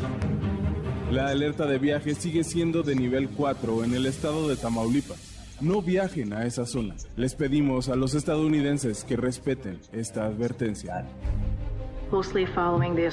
Estamos siguiendo de cerca el ataque y secuestro de cuatro ciudadanos estadounidenses en Matamoros, México. Este tipo de ataques son inaceptables y estamos listos para darles todo tipo de asistencia consular. Los departamentos de Estado y de Seguridad Interna también se están coordinando con autoridades mexicanas y nos seguiremos coordinando con México y presionando para que se lleven a los responsables ante la justicia. Mi corazón estaba roto por la forma en la que los estaban tratando. Los estaban aventando a la camioneta como si fueran perros muertos. Pues señor, siguiendo desde el trabajo en conjunto no hemos dejado desde el día viernes de estar atentos de este problema y hoy aproximadamente hace una hora nos notificaron que había indicios de haber visto a los cuatro ciudadanos norteamericanos y hace 35 minutos ya fue plenamente confirmado por la Fiscalía. De los cuatro hay dos de ellos fallecidos, una persona herida y la otra con vida por todo este intercambio de información se va fortaleciendo la línea de que fue una confusión, no fue una agresión directa. Estamos juntos, México y Estados Unidos, trabajando de la mano en los temas que atañen a la seguridad en ambos lados de la frontera. Y continúan las investigaciones del caso para dar con los responsables de estos crímenes. Extendemos nuestro más sentido pésame a sus familiares y amigos. Agradecemos el arduo trabajo del Departamento de Justicia, del FBI y de la DEA por su rápida respuesta a este terrible incidente y por su continua colaboración con las autoridades mexicanas. Primero, hoy conocimos la muy triste noticia de que autoridades estatales y federales mexicanas recuperaron a cuatro ciudadanos estadounidenses secuestrados el 2 de marzo en Matamoros, México. Agradecemos a nuestros socios mexicanos y estadounidenses encargados de hacer cumplir la ley por sus esfuerzos para encontrar a estas víctimas inocentes y la tarea por delante es garantizar que se haga justicia.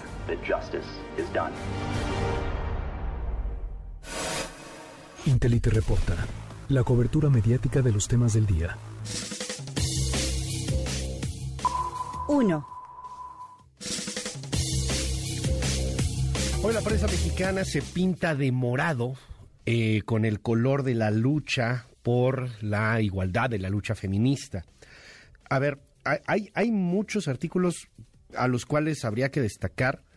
En el caso de Reforma, por ejemplo, con el hashtag 8M Mujeres o 8 Mujeres, eh, está el minuto a minuto de lo que van a ser las distintas marchas. Son varias marchas, pero bueno, eh, aquí para la Ciudad de México, a las 12 al mediodía empieza una concentración del Monumento a la Revolución, todas van al Zócalo. A las 4 hay otra marcha del Monumento a la Revolución hacia el Zócalo. Al mediodía, igual una concentración, pero del Ángel de la Independencia hacia el Zócalo. Eh, la concentración empieza a las 12 al mediodía y las marchas hacia las 4 de la tarde. Eh, este asunto lo tiene ahí destacado en eh, reforma con un mapa para bueno pues tener en cuenta lo que va a suceder hoy que también es algo de lo que llama mucho la atención lo que se va moviendo. Pero creo que no es lo importante. El debate no es sobre la marcha o sobre las pintas o sobre las vallas en Palacio Nacional que ya son de todos los días. Ya prácticamente esas vallas se ponen lo mismo si va a protestar gente para defender al INE, que lo mismo si van los grupos feministas, que lo mismo si van los Levarón, lo, lo, lo ponen frecuentemente estas vallas para proteger el Palacio Nacional. Yo creo que ese en sí mismo no es el debate. El debate va en torno hacia el feminismo, en torno hacia la desigualdad, en torno hacia la falta de acceso de justicia de las mujeres y que pongo un poco entre paréntesis, pues de todos, ¿eh? También eh, hay una falta de acceso eh, brutal a la justicia y, y ahí yo le, híjole, un, un artículo polémico, muy polémico, el debate, dice hoy en la sección Cultura, el Universal, ¿hay buenas feministas y malas feministas? Estamos empezando a tener una especie de hegemonía sobre un discurso no, no se permite un discurso distinto a una sola línea marcada. Muy interesante, ¿eh? lo pone ahí en la A31. Y el Universal además dedica la primera plana a fotografías de mujeres muy destacadas en su labor. Aparece ahí en el centro Norma Lucía Piña. Aparece también, con jiribilla del Universal, hay que decirlo, la foto de Alejandra del Moral y al lado la de Delfina Gómez, por ejemplo, el Estado de México va a ser sí o sí gobernado por una mujer el siguiente, el siguiente año. Pase lo que pase, ¿eh? Ahí sí gane una u otra, va a ser gobernado por una mujer. Varias fotografías de, mujeres muy destacadas. Está ahí también Marta Delgado, la, eh, subsecretaria de Relaciones Exteriores en eh, Asuntos Multilaterales. Eh, en el Excelsior, que se escuche su voz. En este 8M, millones de mujeres en el mundo saldrán a las calles para exigir sus derechos. En el caso de El Milenio, destaca ahí una entrevista que le hacen a Malena Ríos, a la saxofonista que fue quemada con ácido por un maldito tipo que hoy día está ahí en prisión, porque lo han querido sacar ¿eh? varias veces. Con, con, con María Elena hemos hablado en múltiples ocasiones, hoy aparece ahí destacada en la fotografía del, del milenio. Y con esto que indigna, es ahí donde viene el, el gran debate, en donde creo que, que podemos caber todos hay gente que me culpa del ataque con ácido, como hay señalamientos constantes de te pasó esto por ser mujer, te pasa esto por estar haciendo y provocando, tú tuviste la culpa por andar haciendo aquello, por andar en esa fiesta, por vestirte de esa manera. Eso es lo que creo que hay que erradicar. Es, es, el debate, es la conversación, no el debate. Es la conversación en la cual tendríamos que entrar todos.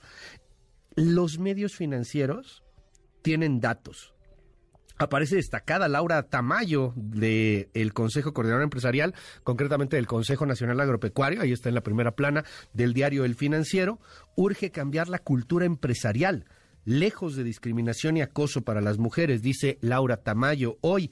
Y pues ahí algunos datos. En, en el caso del financiero, una encuesta. ¿Diría usted que en el último año la situación del país ha mejorado o ha empeorado con respecto a los derechos de las mujeres? 46% pensaba en febrero del año pasado que había mejorado, hoy solamente 40%, es decir, hay una percepción de que la cosa está empeorando. Eh, en general, ¿usted aprueba o desaprueba las marchas? 56% las aprueba, 40% las desaprueba. Esto fue, eh, este es de, este año, justamente, perdón. En general, ¿usted aprueba o desaprueba las marchas de mujeres del 8 de marzo? Las aprueba, repito, 56% de acuerdo al financiero. Y eh, perdóneme, perdóneme, perdóneme, se me, hizo, se me hizo bolas el engrudo. Una disculpa. Va de nuevo. El financiero pregunta, el año pasado, febrero de 2022, ¿usted aprueba o desaprueba las marchas? El año pasado 56% aprobaba. Este año solamente eh, lo pasa con el 25%. ¿Piensa usted participar en alguna de las marchas de las mujeres el 8 de marzo? 25% sí.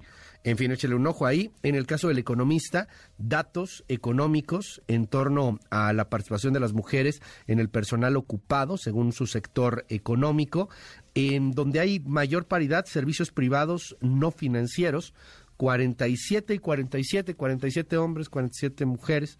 Este, interesante, échele ahí un ojo en el diario El Economista, que además también pinta su logo de morado. Lo mismo en Heraldo, en donde destacan ahí las fotografías de algunas políticas. Aparece destacada la fiscal Ernestina Godoy, ahí en, Heraldo, también hoy de morado, y eh, pues también eh, está Carla Humphrey ahí en el eh, con como fotografías destacadas. En el caso del Sol de México, imborrables y ahí bueno pues también se habla con algunos datos. 45% de las mujeres mexicanas participó el año pasado en el mercado laboral. 73% del PIB del trabajo no remunerado en México lo hacen ellas. Cuatro horas libres promedio disfrutan cada semana. En fin, échele un ojo hoy toda la prensa mexicana y la prensa internacional también, por supuesto, dedicada al tema del Día Internacional de la Mujer. 2. En información internacional hay protestas, se están llevando a cabo, de hecho, en estos momentos protestas eh, fuertes en Francia, de nueva cuenta, por el asunto de los eh, de las pensiones. Este, y, y, bueno, también hay protestas en torno al 8 de marzo hay muchas protestas, hay mucho, hay mucho movimiento en la calle. Entonces, en información internacional, Francia creo que va a ser destacada el día de hoy debido a las movilizaciones que se están dando porque se conjugan eh, pues muchos, muchos asuntos el, el día de hoy. Eh, échele un ojo ahí en la cobertura que se está dando en las en las prensas eh, internacionales, en la prensa internacional, en el periódico Le Monde, por ejemplo, pues van haciendo una cobertura paso a paso de lo que son las movilizaciones allá en Francia. Son las 7 con 36 minutos. Intelite reporta la cobertura mediática de los temas del día. Regresamos.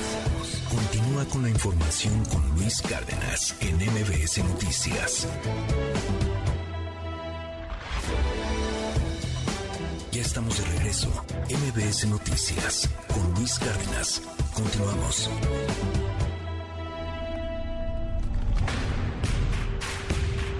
Deportes con Nicolás Romay en MBS Noticias.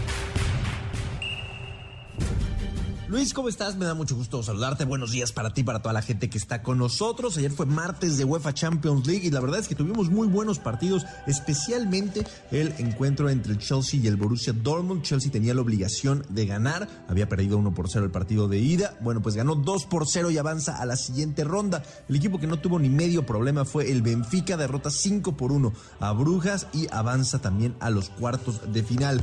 Hoy, muy buenos duelos, especialmente uno.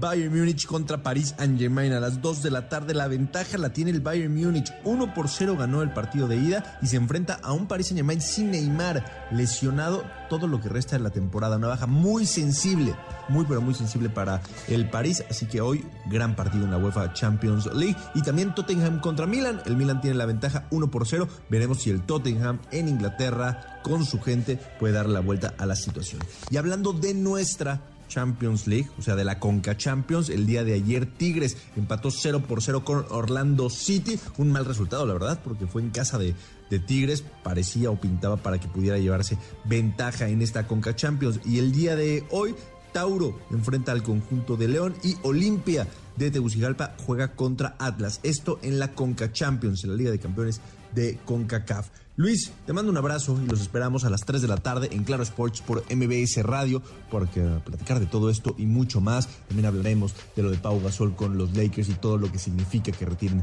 su número y evidentemente el tema de la NFL y los jugadores franquicias. Así que mucho que, mucho que platicar. 3 de la tarde, Claro Sports por MBS Radio. Saludos. En un momento regresamos. Continúa con la información con Luis Cárdenas en MBS Noticias.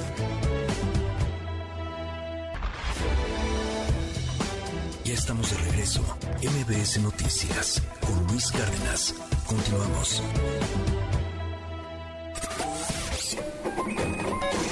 Economía y finanzas con Pedro Tello Villagrán.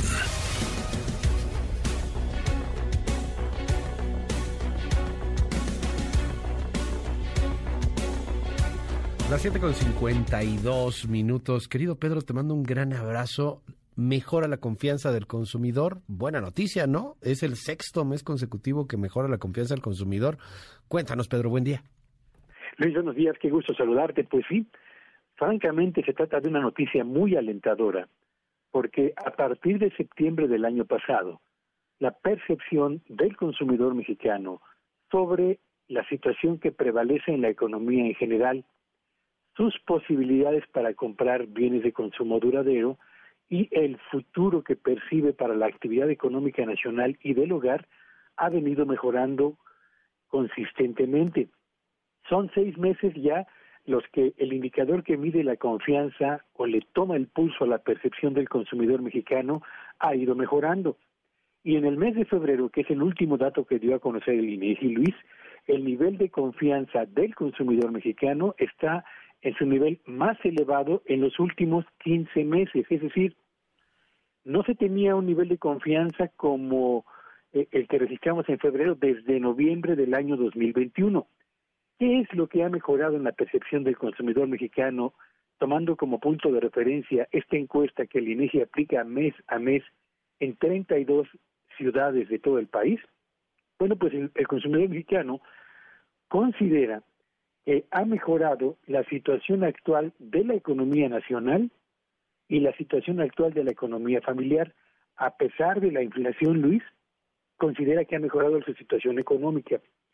Segundo, espera que en los próximos 12 meses la economía mexicana presente una mejoría, aunque aquí sí no está esperando una mejoría en la situación de la economía de su propia familia.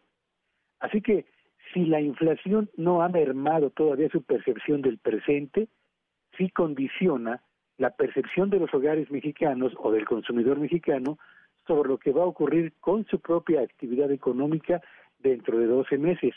Y el indicador o la pregunta donde se presentó un mejor avance o el mayor avance en la encuesta aplicada para el mes de febrero es en la opinión que tienen los hogares mexicanos acerca de las posibilidades para comprar electrodomésticos o bienes de consumo duradero en los que generalmente se utiliza la tarjeta de crédito o el crédito bancario. Así que no deja de ser paradójico que a pesar del importante impacto que ha tenido la inflación sobre la economía de los hogares, la percepción del consumidor mexicano acumula prácticamente seis meses de avance y en febrero se ubicó en su nivel más elevado en los últimos 15 meses. Habrá que ver Habrá que ver, Luis, qué ocurre en los meses por venir para ver si esta mejoría en la percepción del consumidor se traduce en una mejoría en los niveles de consumo o compra de bienes y servicios que estimulen el avance de la economía en su conjunto, Luis. Vaya, Pedro, bueno, pues vamos a seguir muy de cerca estos temas. Te seguimos en tus redes, ¿cuáles son? Sígueme en Twitter en arroba Petello Villagrán y que tengan un espléndido día. Gracias, es Pedro Tello. Muy buenos días. Son las 7 con 55 minutos.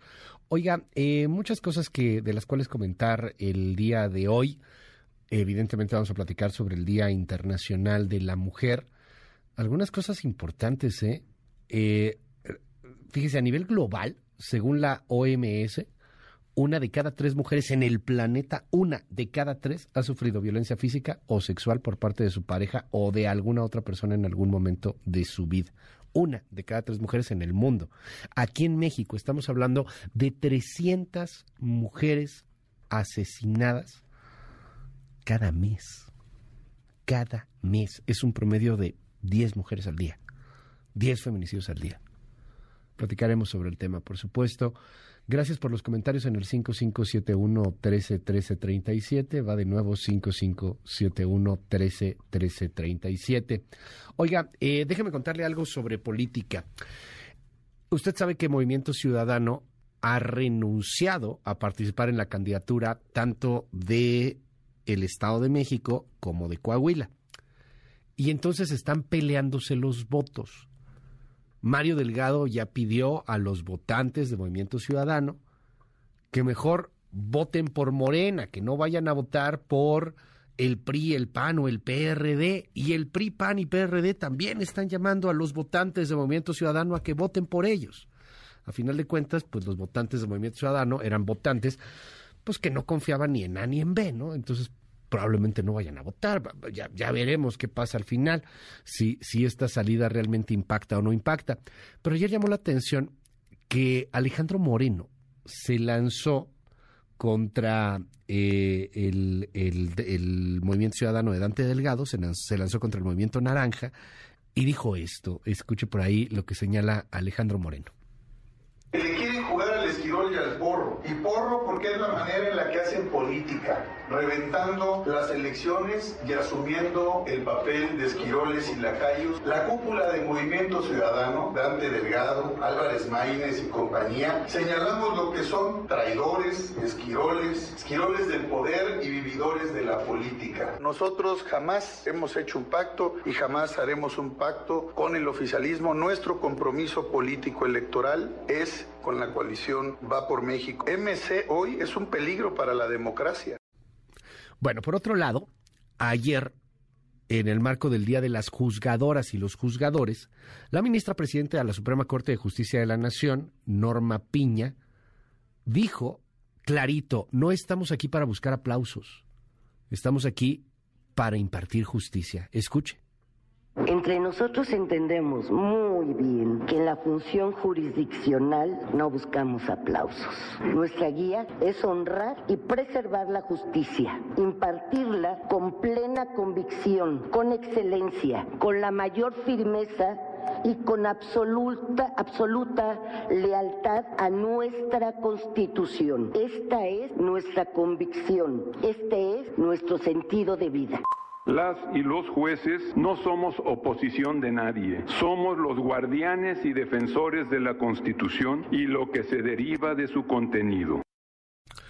Bueno, habló eh, también, y escuchábamos ahí a Jorge Pardo Rebolledo, rechazando que los juzgadores sean oposición, esto en el marco de la narrativa y del conflicto que existe entre el Palacio Nacional, concretamente, entre el movimiento de la Cuarta Transformación y gran parte de los juzgadores mexicanos, a los que llaman corruptos, cuando la sentencia o la resolución no es a favor de los intereses de este movimiento, es decir, de la 4T. Son las 7 con 59 minutos. Ya estamos de regreso. MBS Noticias con Luis Cárdenas. Continuamos. Primeras planas. El Universal. Niñas y universitarias las más acosadas. De 759 denuncias interpuestas el año pasado, solo en 47 hubo sanción contra el agresor. Hay casos de violación y tocamientos. Milenio. Presidencia beta o tálora para el caso Jacobo Ine. Posponen una semana debate en que la magistrada pide reinstalar al secretario ejecutivo. Reforma. Avivan ley antinarco en Estados Unidos para México. Amagan republicanos con iniciativa para atacar a cárteles. Piden Casa Blanca y congresistas castigo por crimen en Matamoros. Excelsior. Hallan vivo a dos de los cuatro secuestrados. Cae uno por ataque a estadounidenses. Autoridades descartaron una agresión directa contra las cuatro personas tiroteadas y levantadas en Matamoros el viernes. Al parecer, el cártel del Golfo se confundió, señalan. Animal político. Secuestro de estadounidenses en Tamaulipas habría sido por una confusión. Hay un detenido. La jornada. Localizan a los cuatro plagiados de Estados Unidos, dos sin vida. AMLO, habrá castigo. Critica el sesgo político que se da a los hechos. El financiero. Advierte Powell de tasas altas en Estados Unidos por más tiempo. Tono halcón del jefe de la Fed genera expectativa de 50 puntos base este mes. El economista. Reserva Federal abre la puerta a más alzas de tasas y pega a mercados. Ajuste monetario podría ser más agresivo, advierte Jerome Powell. MBS Radio presenta el resumen informativo con Luis Cárdenas.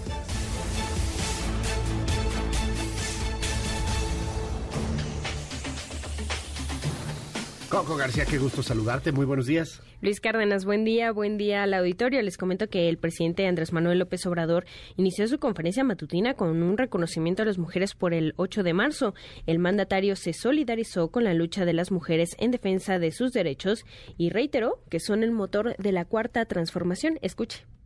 Hoy 8 de marzo se celebra, se conmemora la lucha de las mujeres en defensa de sus derechos y nosotros nos eh, solidarizamos con estas luchas por la emancipación completa de las mujeres. En México se ha venido avanzando mucho porque hay un movimiento en favor de los derechos de las mujeres y las mujeres han venido abriendo paso tanto en las luchas cotidianas que tienen que ver con su trabajo, en sus familias, en el papel que desempeñan en sus pueblos, como también las mujeres que actúan en el servicio público y la vocera del colectivo de víctimas de desaparición forzada 10 de marzo, originario de Tamaulipas, Delia Quiroa, reprochó la inacción de las autoridades para buscar a los desaparecidos de familias mexicanas. En cambio, se aplicó toda la fuerza del Estado para encontrar a los cuatro norteamericanos que el pasado viernes fueron secuestrados en Matamoros, ahí justo en Tamaulipas. Escuche. Ojalá con esa misma fuerza y debida diligencia de nuestro gobierno se buscara nuestras y nuestros desaparecidos en México. Esto al ver la fuerza del Estado mexicano que se aplicó para encontrar a cuatro norteamericanos desaparecidos en Matamoros el 3 de marzo del presente año. Ellos fueron encontrados gracias a que Estados Unidos de Norteamérica, su gobierno, sí los protege y los busca incansablemente. Esperamos que esto sea un ejemplo para usted y los tres ámbitos de gobierno de cómo se debe buscar personas secuestradas y o desaparecidas. Y debido a que en los últimos meses se agudizó la falta de medicamentos psiquiátricos en todo el país, médicos y enfermeras se manifestaron este martes en la zona de hospitales en Tlalpan, aquí en la Ciudad de México, pues para exigir a las autoridades que atiendan este desabasto de medicamentos psiquiátricos. Escuche. Una situación crítica no solamente es la falta de medicamentos, sino que el cuadro básico de gratuidad no hay medicamentos importantes como el metilfenidato que lo requieren los pacientes que tienen graves problemas de O sea, son dos problemas graves, la falta de, de los medicamentos básicos como la falta de medicamentos esenciales. Nosotros que hemos tenido que hacer cambiar el medicamento, sustituirlo. Esa sustitución lo único que hace es retrasa la evolución de nuestros pacientes, aumenta el número de ingresos de los pacientes, recaen cada vez más frecuentes a sus, a sus brotes psicóticos y docentes en todo Irán salieron a las calles para protestar por el envenenamiento de al menos 5.000 niñas de 230 centros educativos en 25 provincias desde el mes de noviembre. De acuerdo a los manifestantes, se trata de un intento deliberado de forzar el cierre de escuelas para obligar a las menores a que dejen de estudiar. Es la voz de Rabina a ver, Rabina Shamadasani, portavoz del Alto Comisionado de la ONU para los Derechos Humanos. Um, Hemos estado recibiendo reportes preocupantes de ataques con gas venenoso en varios colegios a lo largo del país que han llevado a hospitalizaciones de algunos estudiantes. La mayoría de estos ataques ha ocurrido en escuelas de mujeres y estamos preocupados por esas acusaciones.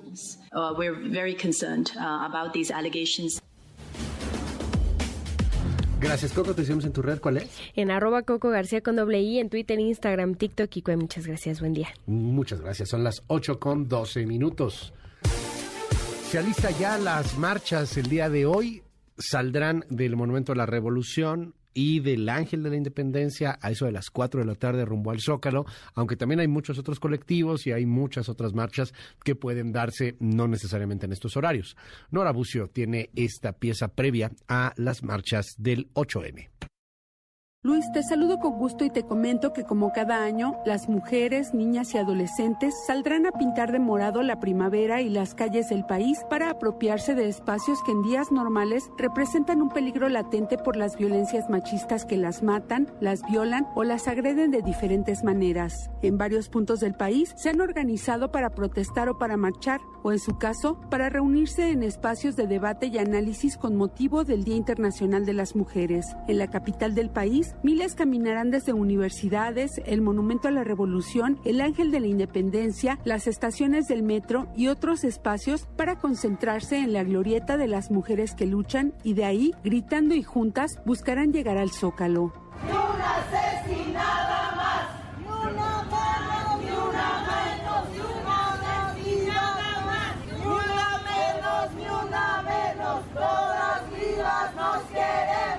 Las demandas principales, de acuerdo a la coordinación 8M, son seguridad, alto a la impunidad en los crímenes contra las mujeres y que el gobierno y sociedad se unan para garantizar la no repetición de las violencias, según adelantó Araceli Osorio, activista, madre de una víctima de feminicidio y defensora de las mujeres. El tema es terminar, erradicar la violencia de género contra las mujeres. En este país, la encomienda no solo es prevenir, sancionar, sino erradicar la violencia de género contra las mujeres. Y eso es una demanda generalizada y eso tiene que ver con el trabajo que tiene que hacer el Estado y todas y cada una de sus instituciones. Este miércoles 8 de marzo caminarán por las calles escoltadas por las Ateneas, el grupo de mujeres policías de la Ciudad de México, quienes no las cuidarán de una agresión, sino para asegurarse que las integrantes del bloque negro no destruyan el mobiliario urbano, no realicen pintas y hagan destrozos, aunque las policías también se sean violentadas, ellas no pueden gritar ni manifestarse. Una vez más, los muros de hierro protegerán bellas artes, negocios, bancos y Palacio Nacional, pero no cuidarán a las 11 mujeres y niñas que en promedio pierden la vida diariamente a manos de los feminicidas. Para MBS Noticias informó Nora Bucio.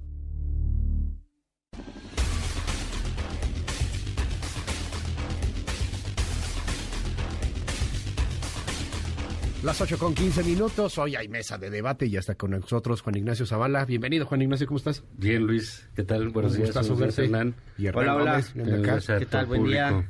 Este, pues comenzamos con el asunto. Hoy, hoy hay marchas, hoy hay este, eh, esta conmemoración del Día Internacional de la Mujer en un país en donde hay 300 feminicidios al mes aproximadamente. ¿Qué decir sobre todo este tema? Juan Ignacio. Pues yo, yo empezaré, nada más eh, creo que un día, justo un día como este sirve para que nos demos cuenta de ciertas cosas, ¿no? Por ejemplo, el hecho de que en esta mesa siempre somos tres hombres. Y quizás sea el momento ya de que Juan Ignacio Zavala pues le ceda su sitio a una mujer en este espacio. que, Tenga que corrieran a Luis, así. que corran a mí. Y que regrese Carmen. no, bueno. A esta cabina. No, pero creo que, creo que es una buena. De los señores. No. De los, no, bueno. De los señores. Hijo, ya te estás metiendo en un tema 5, 5, 7, el humor, 1, el humor 13, negro 13, de Juan Ignacio eso, es, eso es humor negro, ¿eh? Para que no que digan sí que se está, le pasa de para pronto. que no digan que Por esto eso está yo decía controlado. Que ya sea el momento de que le sea Pues igual, sí, una sí. mujer, porque pues como que sí nos está como que generando cierta Sí, incomodidad, ¿no? yo creo que es difícil encontrar a alguien que quiera sentarse a debatir con el compañero. eso, eso también es cierto, ¿eh? No es tan Entonces, sencillo. es- pero lo, la buscamos, claro. No, pues hay que... hay Sobre que todo verlo, con esta. Sí, pero es cierto que eso nos ha que- caracterizado, ¿no? Fíjate, el periódico favorito de, de Hernán. Reforma seguramente nos hace la, No, la, la sí, sinopsis. Sí, ya traigo la nota. Ya traigo la nota. Tiene cinco editorialistas hoy y solo uno es mujer. O sea, ni siquiera en el 8M le, le- este, pintaron de morado. Pero digo, Bueno, no, las no, no es empresas. específica. Hay que ver los Es de directorios todos los de las medios, empresas. Los directores de las empresas, en fin. Son todos sí hay una parte, digamos, tenemos ahí ese... En la presencia de la República, como dice un, un- un- un buen amigo, hay un error masculino, ¿no? Que es el presidente de la República, que representa absolutamente todo lo que no... eh, todo Sí, lo que claro. no debe hacerse en relación a las mujeres, ¿no? Es macho, es misógino, no quiere entender, eh, incluso cree, es una descomposición incluso más allá de, de cuestiones ideológicas o de la propia persona generacional, ¿no? Es algo que reba, hay, hay, hay unas generaciones contra la pared a las cuales les es imposible entender lo que está pasando. Hay mucha Perdón, gente que piensa... ¿Podemos hablar de este día sin Sí, entrar voy, en voy, el voy, presidente? Es Hay que... mucha gente, ya estoy en eso. Híjole. Hay mucha gente que piensa que es el día de la amistad, ¿no? Y, de la- Sí, y que hay que también. regalarles flores a las mujeres, o hay que hacer que sabe que y es un asunto que nos rebasa, por supuesto, a todos, ¿no? Es, es un cambio. A mí me gusta mucho un libro de Alma Guillermo Prieto que se llama Seré feminista, sin interrogación. Alma es una intelectual, yo creo que es la mejor periodista que ha tenido México en décadas, ¿no? sin duda. Eh, y y es, un libro pequeño, delgado, muy interesante. No se cuestiona, sobre- ¿seré feminista? eh, pero bueno, te habla de todo, ¿no? Lo que hace, ¿no? Y ella dice que este movimiento es como la agricultura, o sea, que es un cambio civilizatorio que va a tardar muchísimos años, que va a costar mucho, que efectivamente las injusticias que hay eh, en, en el Me Too, etcétera, Sí. suceden, pero que ningún cambio sucede sin eso. Eh, y bueno, dice, al final dice, pues prefiero ser mala feminista que no serla, ¿no? Y, y eso va a costar. Y eso es lo que hay que tratar de entender, ¿no? Entender que este no es el Día de la Mujer, ¿no? que es un día de, de- de reclamo, tratar de entender, tratar de... de- Sí, que no es un día festivo, pues. Exacto, ¿no? O sea, no es el día así... "Ay, qué Entonces, bueno, ahí a mí, pues, pues creo que las mujeres han ganado en estos años, a pesar de todos, ¿eh? De todos nosotros. Pues, Sí, por lo supuesto. a Sí, no, no, gracias una a. circunstancia política, ¿no? No es una Este, concesión todo, graciosa, Se, han hecho de esas, de, de esas plazas, eh, de esas calles, ¿no? De ese color, de esas estatuas, de esas avenidas. eh, y bueno, pues ojalá eso siga creciendo, ¿no? Decía Antonio Guterres en la ONU que para que hubiese una igualdad en el mundo, al paso que vamos socialmente, por eso me llamó la atención este dato, eh, comparándolo un poco como con la agricultura, que es un cambio social, un cambio este que dura muchos años, tardaríamos 300 años en llegar a una igualdad así en el O sea, mundo. A mí no me gustan esos cálculos porque, eh, a, a ver, o sea, el siglo XX fue el siglo de las mujeres desde muchos puntos de vista. Los derechos que conquistaron las mujeres son impresionantes y sin precedentes en cualquiera de los siglos previos. Y es una lucha que cada vez avanza más. Eh, esos cálculos así como que si, ah, si seguimos a este ritmo nos vamos a tardar 300 años, como el cálculo que hizo Calderón en medio de la pandemia diciendo que nos íbamos a tardar no sé cuántos siglos en acabar de vacunar a la población, pues no son buenos cálculos, la verdad, no, a mí no me gustan. Sí, siento que es un día importante y coincido mucho con lo que dice Juan Ignacio Zavala.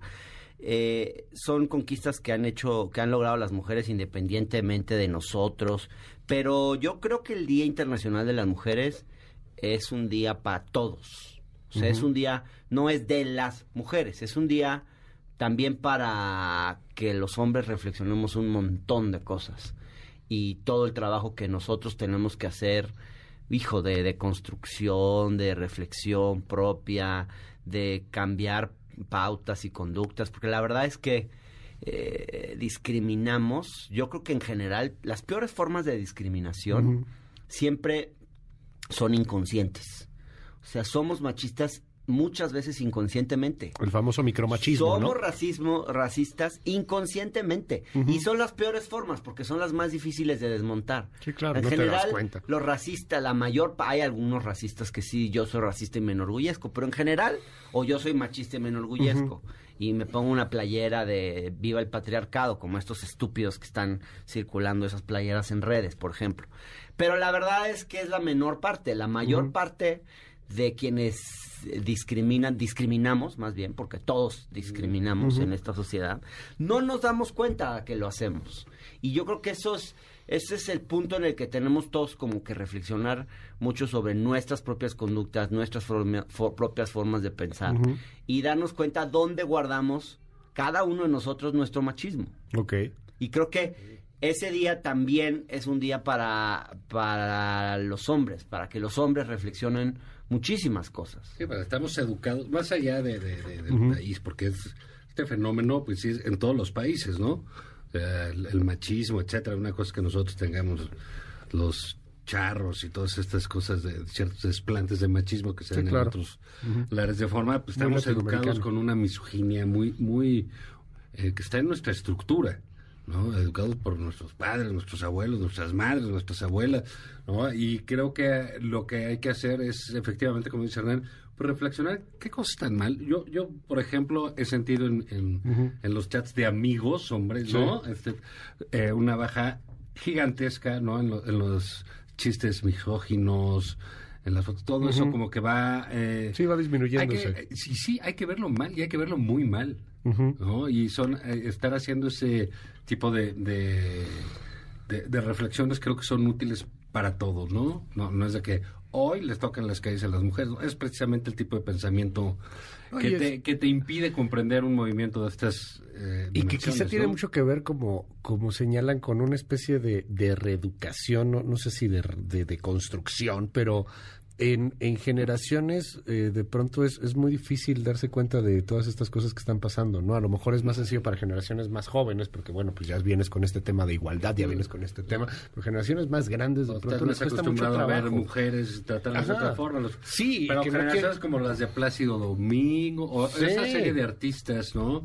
James Levine, también director de orquesta, todos esos que dicen, oigan, pero pues yo no hacía nada, se extrañan del asunto, y resulta que tienen 70 demandas.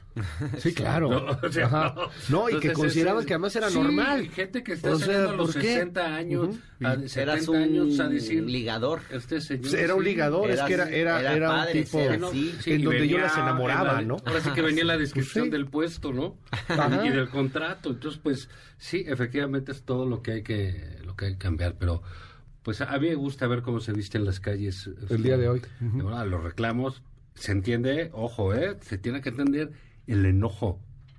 Esa- esas son manifestaciones que traen enojo y mucho coraje y con mucha razón.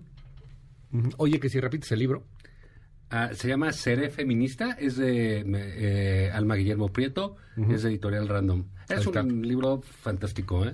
Seré Bueno, feminista. todo lo que lean de ella Es fantástico. Es, es- Sí. es- es bueno. sí. Oigan, cambiamos un poco del tema.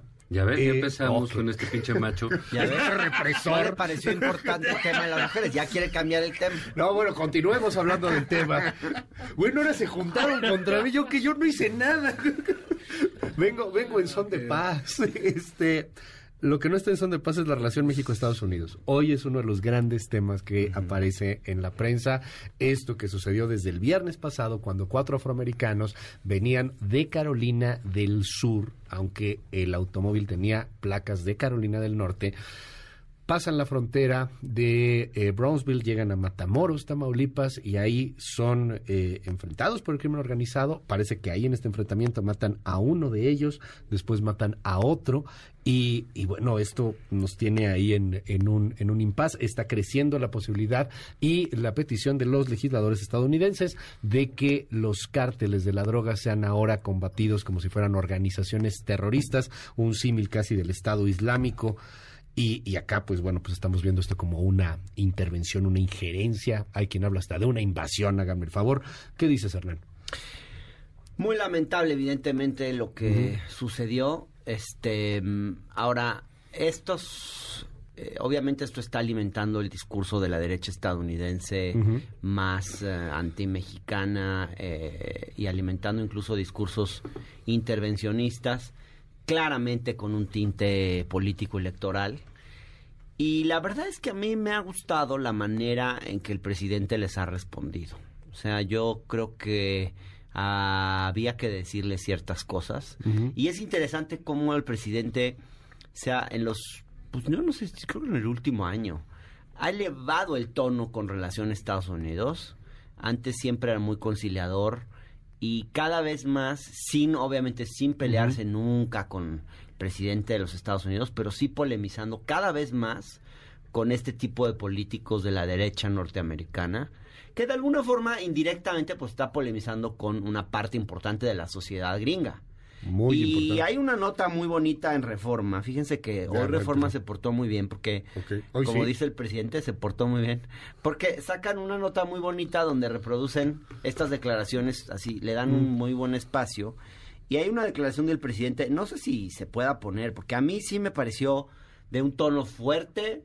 Lo que dijo el presidente López Obrador ayer. dijo ayer Dijo, o lo puedo leer. Sí, léelo, leo. Dijo, nosotros no nos metemos a ver qué hacen las bandas en Estados Unidos que distribuyen el fentanilo. Mm. ¿Cómo se distribuye la droga en Estados Unidos? Pregunta. ¿No hay redes? ¿No hay cárteles? ¿Quién vende la droga? Ese es un asunto que tienen que resolver, que tienen que resolver las autoridades estadounidenses. Lo dice, deberían de estar atendiendo las causas en Estados Unidos que provoca el consumo excesivo de drogas y en especial de fentanilo, eh, que que causa en efecto y duele mucho la muerte de muchos estadounidenses. Ya basta de hipocresías y de estar viendo nada más la paja en el ojo ajeno y no la viga en el propio. Ya basta de hipocresías. O sea, yo creo que, y luego más adelante en otro momento dice, fíjense, hablando, polemizando con uno de estos senadores más duros, le dice, ¿qué ha hecho ese senador para evitar que se vendan las armas de alto poder en las armerías y hasta en los supermercados de Estados Unidos? Porque ese es el tema, ¿no? le pone, porque el 80% de las armas de alto poder que utilizan las bandas de la delincuencia en Estados Unidos las, las adquieren en Estados Unidos. Vienen y no hay ningún control. ¿Qué ha hecho ese senador? No sé, pero hay senadores que hasta reciben dinero para sus campañas de las fábricas de armamento de Estados Unidos. O sea, creo que habló el presidente fuerte y claro porque, pues la verdad, o sea, Nunca cuestionamos qué pasa con la droga cuando cruza el otro lado de la frontera. Nunca cuestionamos realmente el tema de eh, los propios estadounidenses no cuestionan el hecho de que ellos son los principales compradores, pero sobre todo los, los, que nos mandan las armas.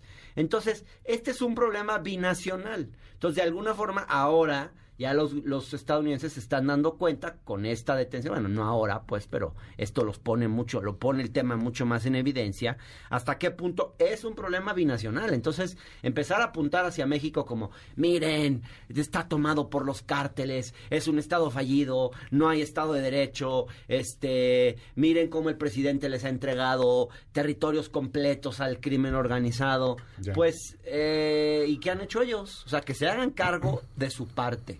Entonces yo creo que eh, con todo y lo lamentable que ha sido todo esto, pues ha servido para de alguna forma decir fuerte y claro ciertas cosas. Y creo que estuvo bien que el presidente lo planteara en estos términos. Ahora, claro, esto pues es solo la parte política, ¿no? En la parte eh, real del asunto, en el terreno, pues la situación en Tamaulipas está terrible y la situación del crimen organizado en el país está terrible y no se logra controlar la violencia. Entonces, pues ese es el problema de fondo, ¿no? ¿Tú qué ves, Juan Ignacio Zavala? ¿Hay tiro con los gringos?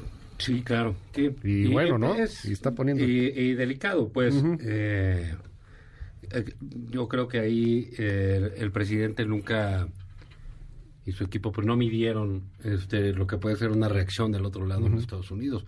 Que digamos, hace dos semanas estaban festejando todo lo que pasaba en Estados Unidos respecto al crimen organizado en México. Sí, por lo de Genaro García Luna. La, condena de Genaro García Luna.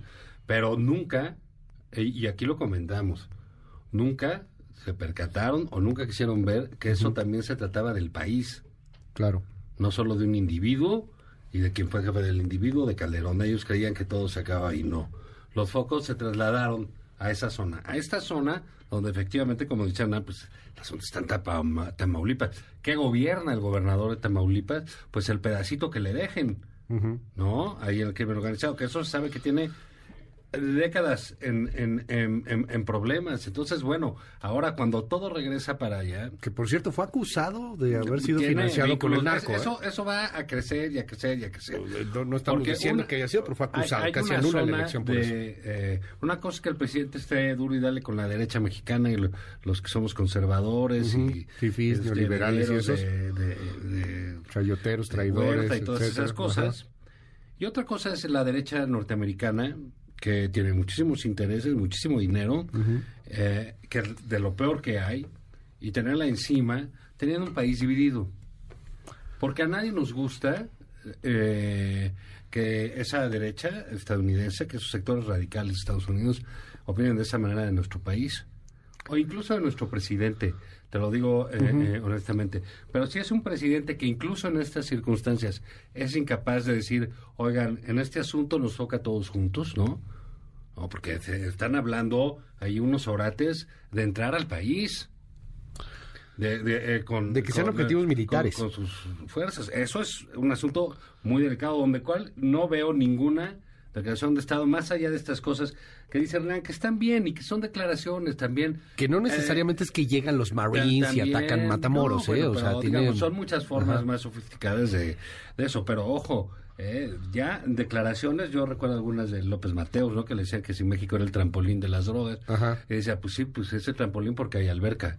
¿No? Eh, entonces, eh, pues sí, ¿no? Pues siempre hay alguien que, que alguna declaración buena, creo que esto del presidente está eso, pero es un problema de, diplomático muy fuerte, porque no solo son los loquitos eh, republicanos, estuvo el FBI, estuvo la Casa Blanca, o sea, hay, hay, un, hay un problema mayúsculo, un hombre eh, que fue procurador, que fue fiscal general de Estados Unidos, dice que el presidente ha actuado como facilitador de los cárteles. Es que no son nada más los loquitos. De pronto, de pronto hubo una, una, una explosión este eh, en este sentido en la relación México-Estados Unidos. Es un problema complejísimo. Yo creo que esto va a... Se da en medio de una crisis de, cooperación que se debiera de plantear en términos de seguridad. ¿Qué es lo que va a suceder? Que yo creo que el gobierno mexicano tendría razón en decirle, oye, ¿sabes que Yo no te voy a extraditar a nadie. ¿No? Porque, porque tú eh, nos vas a acabar metiendo la cárcel a nosotros según podemos leer, ¿no? Bueno, ahí no sé si leerlo como, como empezó ya la defensa de Ovidio. Ovidio dice, a ver, pruébame que yo soy Ovidio. Pero bueno, esa es la, defensa que traen ahorita ver quién y están evitando la extradición. Quiero ver quién es el valiente que la firma, ¿no? y que después va a Estados Unidos. Eh, o, o, qué garantías tienen los funcionarios del gobierno de López Obrador de alto nivel de que jamás les va a pasar nada. No la, no la tiene. Entonces, en esta, en medio de todo esta crisis sucede eh, el asunto de Matamoros, que es de una realidad durísima. A las once y media de la mañana, sí. sucede. Que por cierto mataron a una mexicana en medio de todo esto y nadie habla de la mexicana la muerta. ¿eh? del gobernador. No, no, nadie habla de ella. La explicación del gobernador. Y si hubieran sido haitianos, quién sabe si estaríamos hablando de ellos también. Eso es terrible. tampoco foto les hubieran tomado. Tampoco. Y, y, y, fíjate, lo peor dice el gobernador, pues que una confusión. Pues, ¿Cómo que te confunden así? Pues en dónde estás parado para que se den esas confusiones, ¿no? Entonces, bueno, creo que todo mal. Creo que eh, el, gobierno enfrenta una situación muy, muy delicada, independientemente de las declaraciones que, Ahora, que diga, ¿no? Este cuate, eh, Perdón, Dan y subirle, Crenshaw. Y subirle el, el, volumen a estos loquitos de la derecha radical gringa no es una buena idea, ¿eh? Y, lo, y lo están subiendo, lo están subiendo. Pero este cuate, por ejemplo, Dan Crenshaw, no es tan loquito. A ver, es el cuate del parche, es el legislador del parche que además perdió un, un, ojo en la guerra, es un héroe de guerra, es un tipo que había sido relativamente moderado, si bien es republicano, había sido relativamente moderado. Y, y hace unas semanas ya no eran solamente los loquitos, son fiscales de estados que están pidiendo convertir a los cárteles de la droga en objetivos terroristas. Está creciendo la posibilidad de que esto pase en el Congreso estadounidense. Y yo quiero preguntarles, porque no es que el presidente lo permita o no lo permita, o sea, para la legislación gringa es, si ellos lo consideran objetivo terrorista, algunas acciones tendrán que hacer, no es que vayan a venir a invadirnos, pero si vienen desde bloqueos de cuentas, pues, broncas también que tienen que ver con inversiones, eh, la posibilidad de, de, algunas intervenciones, ciertamente, pero no es decisión de López Obrador. ¿No sería mejor llegar a un acuerdo, tratar de negociarlo? Porque lo cierto es que no lo estamos haciendo bien, Hernán. Bueno, es que así como hay un sector de la clase política estadounidense que está adoptando este tipo de discursos, eh, lo que uno esperaría es que haya otro sector que adopte un discurso más sensato con el cual el gobierno de México pueda tener interlocución y llegar a ciertos acuerdos en los temas importantes. O sea, por ejemplo, el control de, la, de armas y una serie de medidas que sí se necesitan para solucionar este problema. Entonces, eh, de alguna forma, estos sectores duros,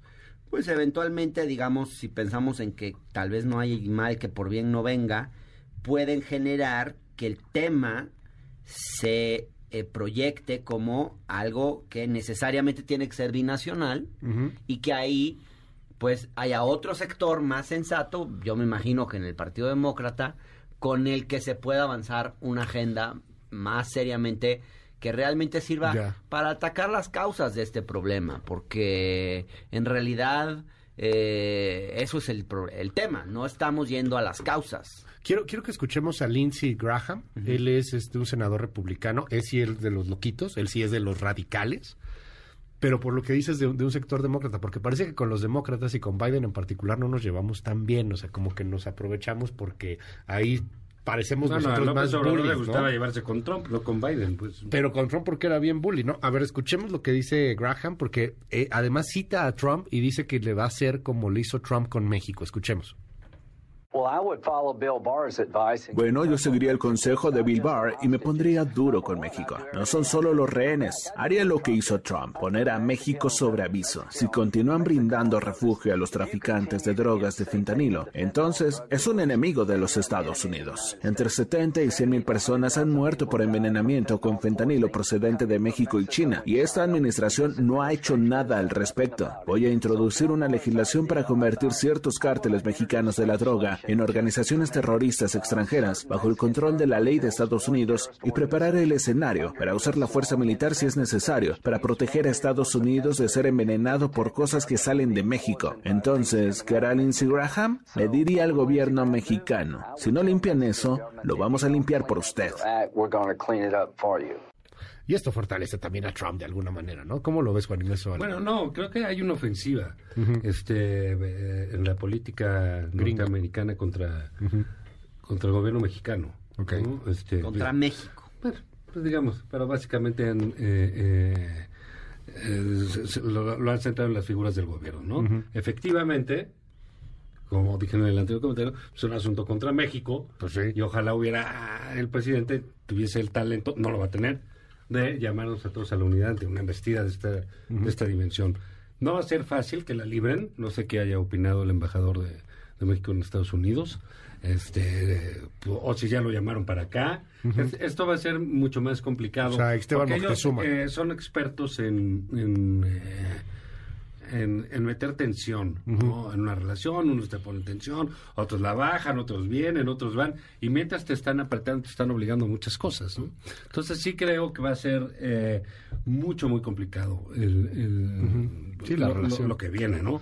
Porque, eh, digamos, sí hay, hay una suerte de premura cuando dicen, ah, no, bueno, que fueron unos gringos y entonces el FBI dice, etcétera, y luego, luego, hasta, según puedes leer en las crónicas de gente eh, de periodistas enterados del tema del crimen organizado, pues que pues que te mencionan que incluso los propios narcos se han de haber asustado y han de haber puesto claro. y liberado a, y lo que hubo detrás de este rollo porque eh, platicábamos muy temprano con Héctor de Mauleón que podrá tener muchas cosas pero es una persona muy enterada sobre los temas de crimen organizado. Y está esta versión que cada vez va cobrando más fuerza porque al parecer encontraron una identificación de la cual no se ha hecho muy público el asunto que, que marca la sospecha de un posible agente que iba con ellos, un agente encubierto. Y, y este asunto de que iban a una operación de liposucción en Matamoros, como que no termina de cuajar muy bien si eso es lo que realmente estaban buscando, aunado a que es difícil, y no estamos diciendo que sean infalibles, pero es difícil que el cártel del Golfo, con el tamaño de poderío que tiene, haya cometido una equivocación de esa manera. No los estamos diciendo como infalibles, pero sí está viéndose muchas cosas atrás de, de esto, el operativo del FBI. Tenías a medio FBI buscando a estos cuatro en Matamoros en los días viernes, sábado, domingo y lunes. O sea, algo, algo hay detrás de estos cuatro hombres. ¿no? Bueno, de los momentos Algo más pegó. difíciles en la relación México como Estados Unidos. Kiki Camarena. Hace 40 años. Kiki la Camarena. de una gente la DEA. No sé. Digo, el turismo médico lo hay en la frontera. Sí. Y es fuerte. ¿no? Más en Tijuana que en Matamoros, pero y sí hay. Pero hay. Sí. ¿no? Entonces, independientemente de qué vaya a suceder con la identificación o no, si eran agentes o no, pues el conflicto ¿Quiénes ya está para el gobierno. Y de veras, el presidente podrá decir lo que quiera de la eh, derecha gringa, como dice de la derecha peruana, y se mete en Perú, y se mete en Bolivia, y se mete en todos lados, podrá decir lo que sea. Eso no le va a evitar el conflicto, y es un conflicto serio y fuerte. Entonces, eh, en época preelectoral, allá y acá. Pues sí. ¿No? Y se van a pues, ver las dice, posturas. ¿no? El, El presidente- canciller no ha hecho nada, ¿no? El canciller no ha hecho nada, pues estaba en Bangladesh, andaba en la India, y luego de la India se tuvo que venir acá, yo creo que se enteró en el avión o, o en algún eh, en alguno de los puntos de, de regreso de esta crisis que se estaba viviendo. Esto es lo que dijo López Obrador ayer, lo que citaba Hernán, escuchémoslo, pero ahora en voz del presidente. Y desde luego que no estamos nosotros este, permitiendo que intervengan de ningún país extranjero sobre asuntos que solo corresponden a los mexicanos. Nosotros no nos metemos a ver qué hacen las bandas en Estados Unidos que distribuyen el fentanilo o cómo se distribuye la droga en Estados Unidos. No hay redes, no hay carteles, quién vende la droga. Ese es un asunto que tienen que resolver las autoridades estadounidenses. Bueno, vamos a ver en qué termina este asunto. Oigan, y cambiamos de tema, ¿cómo ven el Estado de México? Se bajó Juan Cepeda, ya no va a hacer campaña. Híjole, se bajaron, Movimiento Ciudadano se bajó de Coahuila y del Estado de México en la elección al, a gobernador nada más, entiendo. A mí se me hizo rarísimo. Eh, Todavía no me lo estoy logrando explicar. Em, me llama mucho la atención. Primero, que un partido se baje así. O sea, hacía muchos años que o sea, en elecciones tan importantes que un partido político decida no participar. Es una decisión delicada también porque eh, podría ser una postura pues un tanto cómoda. Eh, creo que deja a la militancia en esos lugares también pues en una po- posición de alguna forma muy mal parada. Pero lo que más me llama la atención es el tipo de explicaciones que han dado, que a mí no me terminan de cerrar. Movimiento Ciudadano saca un comunicado eh, que pueden ustedes consultar en la página del, del partido, donde alegan pues que la vieja política ya pactó, que ya hay un pacto para entregarle el PRI a Morena en el Estado de México a cambio de que el PRI se quede con Coahuila, como si las elecciones no las resolvieran eh, el voto de la ciudadanía, de alguna forma, como pensando que la clase política se pone de acuerdo en un salón, digamos, de fumando puros y tomando whisky y decidiendo el destino de los estados de la República, cosa que creo que no es así. Pero me llama la atención el tono de este comunicado porque es un poquito así como eh, nosotros somos diferentes, nosotros no somos políticos tradicionales y fuchicaca la vieja política. Y qué feo que hagan acuerdos entre los partidos, como que un poquito un tono un tanto naive que no me lo termino de creer. Y luego Juan Cepeda saca un video que también se puede consultar en la página de Movimiento Ciudadano, donde dice, pues algo así, es un rollo muy largo, pero donde dice casi al final, no vamos porque entonces los de la alianza nos van a culpar a nosotros de sus errores. Entonces, para que no nos culpen de sus errores, nos bajamos. O sea, como, como, ¿por qué? O sea, o sea para que no me culpen. O sea, es una maroma de quíntuple dificultad. Entonces, la verdad, la verdad, yo creo que, pues aquí sí hay algún gato encerrado, que todavía no sabemos cuál es, pero hay algún acuerdo, ya sea con Morena, hay una... No sé, digo, llama la atención de entrada la reacción eh, muy airada en contra de Alito Moreno y por otro lado la reacción mm, bastante más eh, tenue del PAN y del PRD que no, no condenaron el hecho en los mismos términos. Dicen, bueno, lo Bueno, es que los lamentamos, pero de dejamos con la, la Morena, opción ¿no? abierta.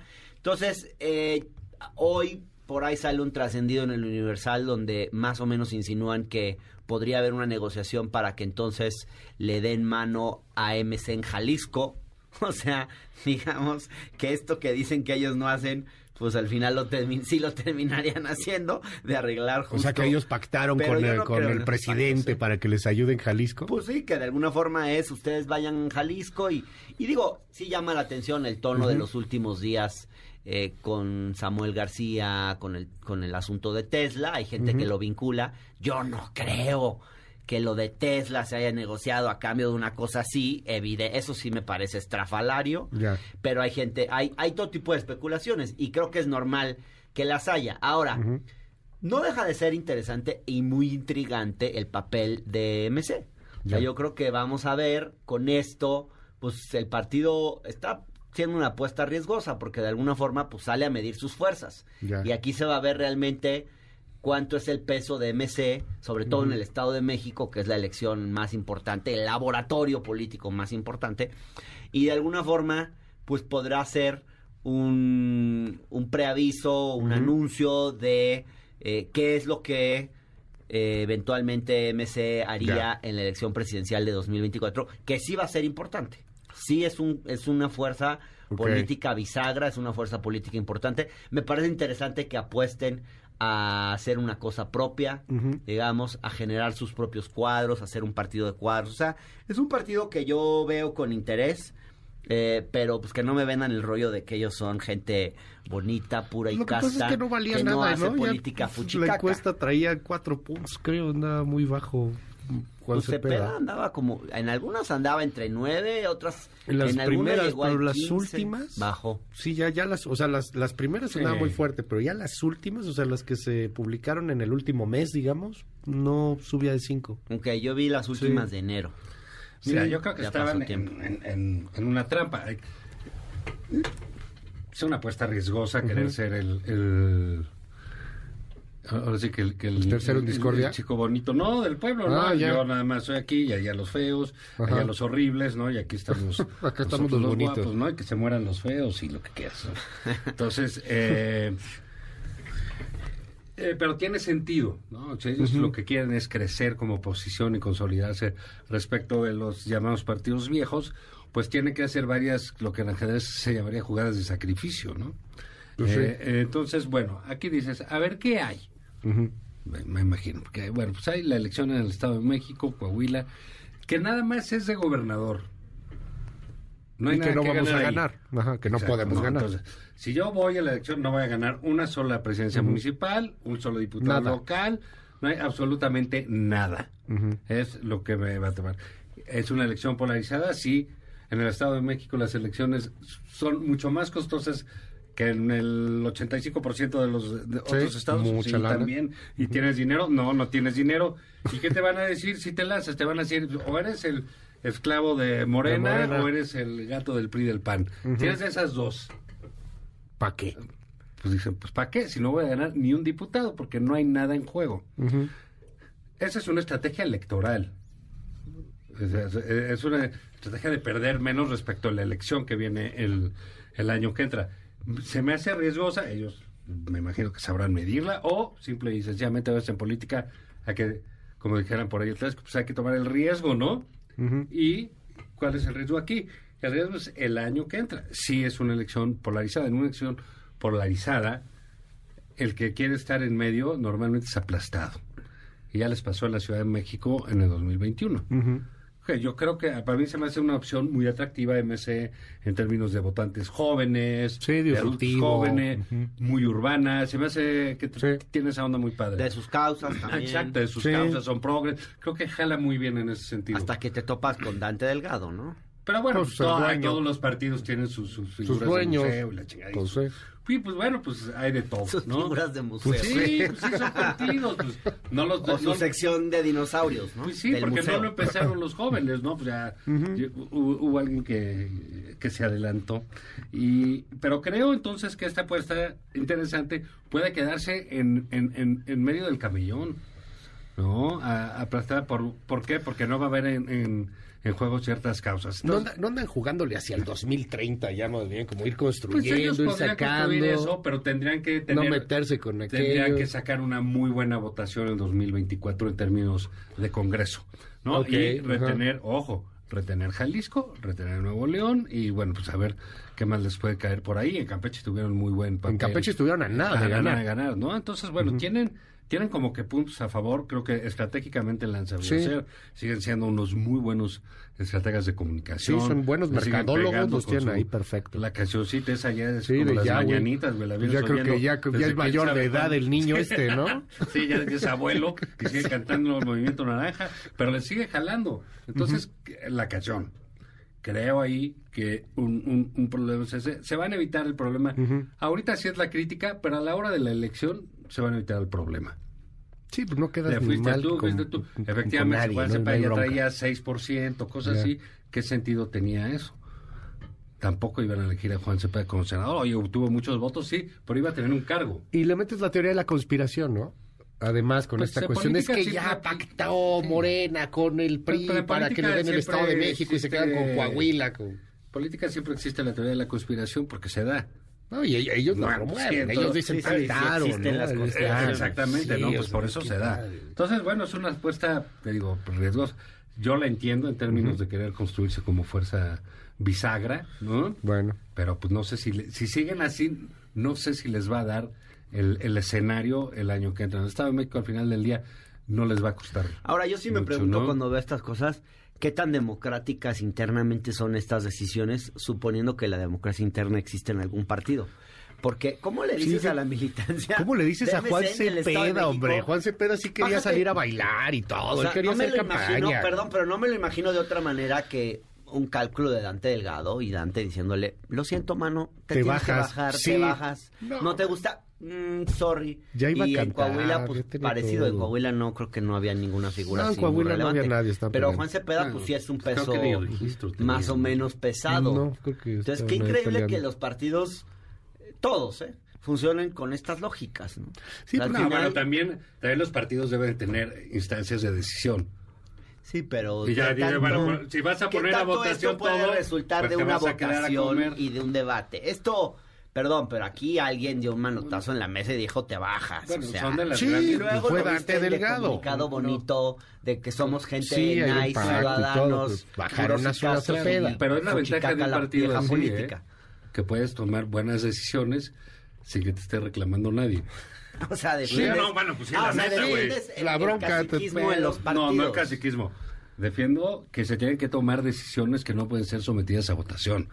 Si la llanta del coche se poncha, no vas a someter a votación si la cambias o no, porque no vas a avanzar. Entonces, Estas la- dos la decisiones, ya, como ¿no? que... Sometes a votación quién la va a cambiar. Este- Estas dos decisiones en un partido Esta no es una gran realmente decisión. real se tendrían que someter a una Pues es que votación, esta a un esta debate. decisión, a un- insisto, no tiene casi costo para ellos.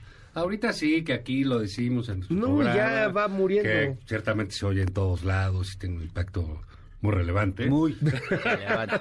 Esto sí les está doliendo. Sí, pero- claro.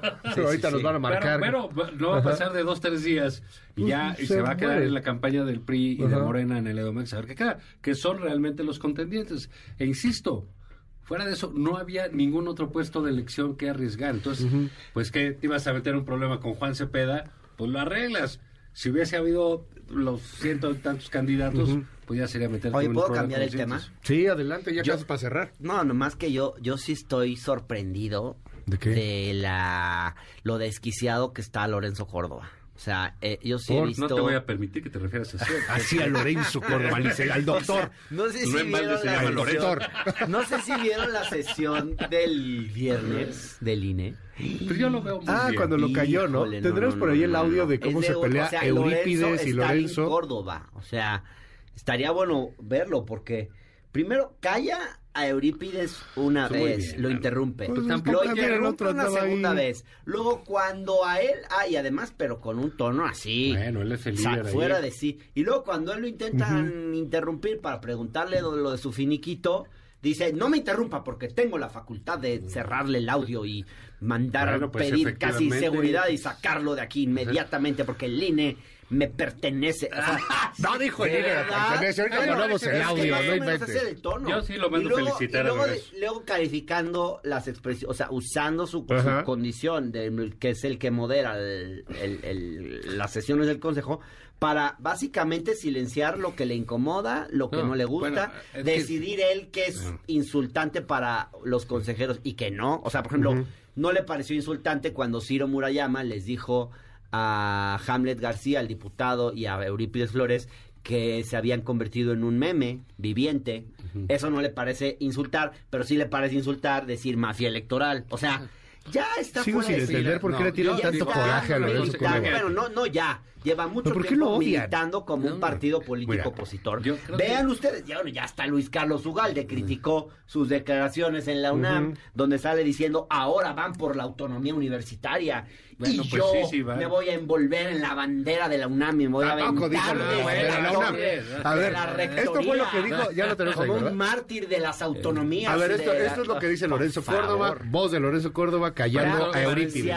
Escuchemos. como loco. Está feliz. A ver, Es una escuchemos. actitud muy responsable. Además. ahí. Es momento de ubicarse, consejeras, consejeros, mafia electoral, y es momento de cumplir la ley aunque no les guste. Hoy, por mandato de la representación popular, Lo voy a interrumpir, señor representante, para invitarlo. Entiendo el ánimo de vulgaridad que inspira su, su esa es una intervención. calificación suya. Pero, y sin duda, se- se igual la- que las de la usted. Pero le voy a su- pedir que se conduzca con respeto a las y los consejeros. Usted acaba de hacer una intervención ofendiendo a las y los consejeros y eso, mientras yo ocupe esta presidencia, no lo voy a permitir.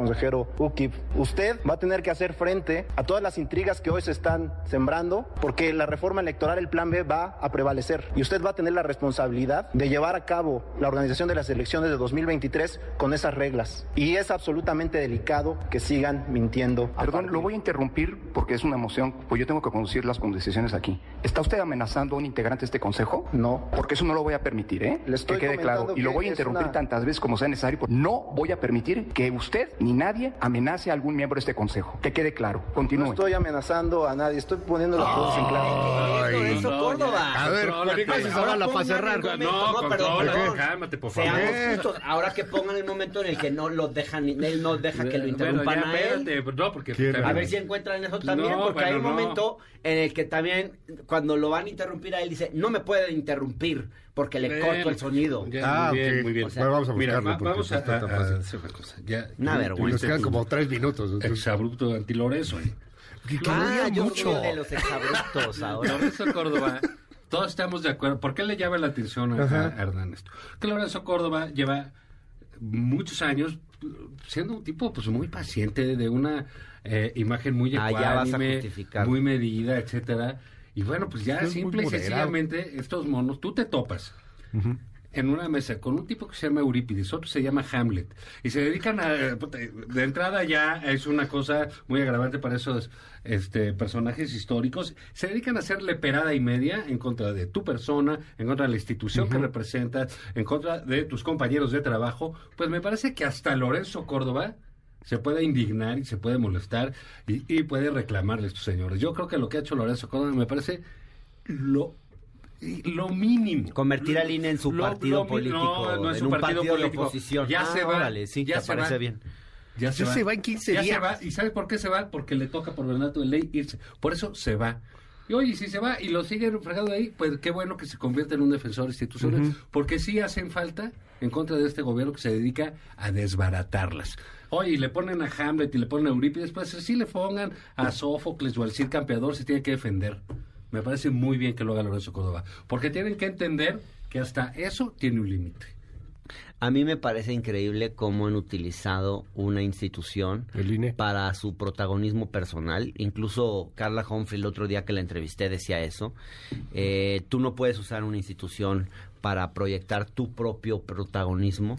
¿Cómo se han creído que el papel del INE es ser un contrapeso al Ejecutivo Federal. Perdón, pero lean la Constitución. En ningún lado dice que el INE sea para eso. ¿Cómo han hecho de ese, una de ese espacio una trinchera política para lucimiento personal y para proyectar su pejefobia a más no poder, sintiéndose además salvadores de la patria? Y, y, yo creo que en el fondo le han hecho mucho daño al INE. Y yo creo que este plan B algunas de las cosas que vienen ahí, eh, porque hay un cierto golpe a la institución en ese plan B. Ellos se lo ganaron a pulso con las cosas que pues hicieron. como, por ejemplo, como por pues ejemplo, querer reelegir por quincuagésima vez o no sé cuántas veces a Edmundo Jacobo, que ya iba, que iba a cumplir 18 años en su puesto.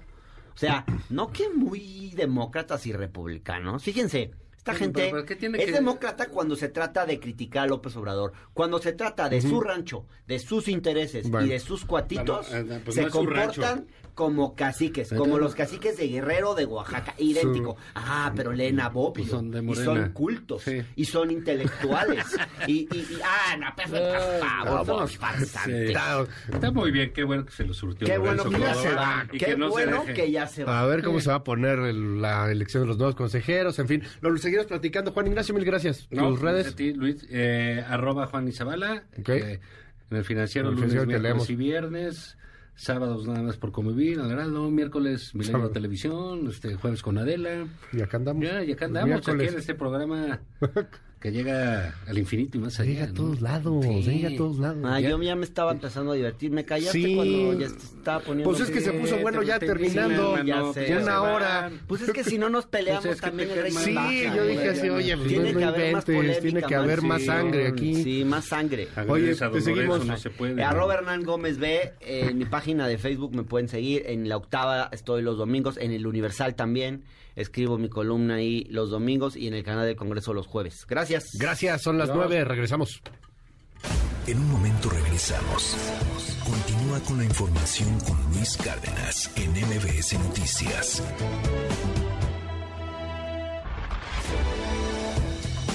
Ya estamos de regreso. MBS Noticias con Luis Cárdenas. Continuamos. MBS Radio presenta el resumen informativo con Luis Cárdenas.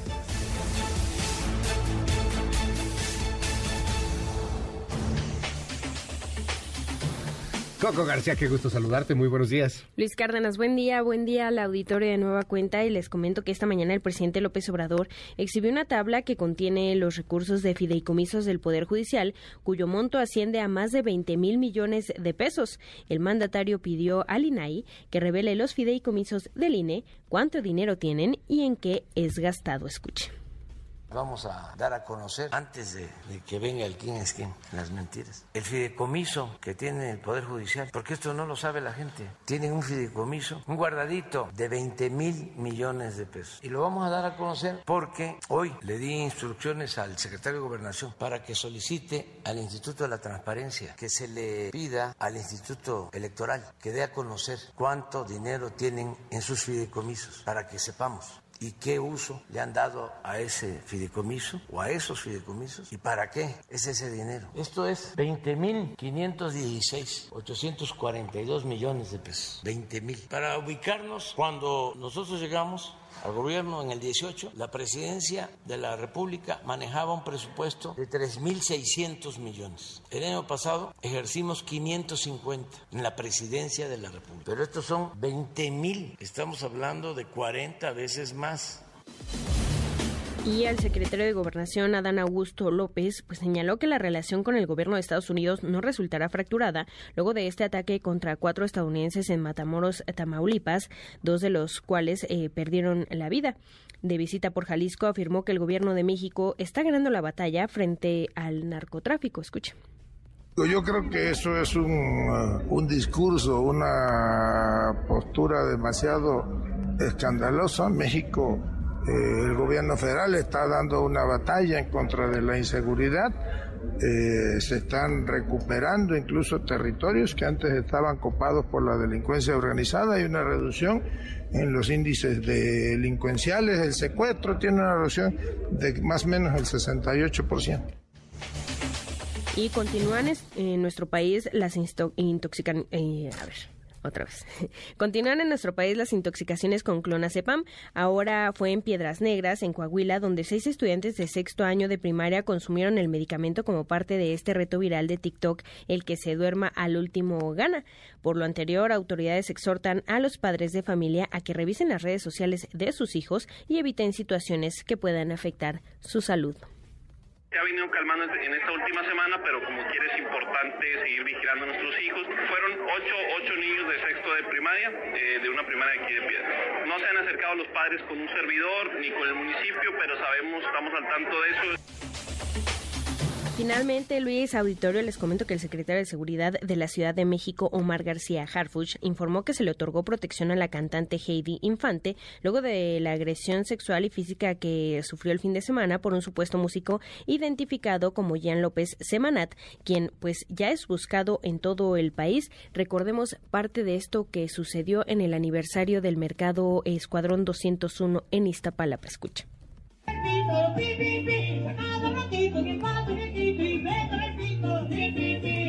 Thank you.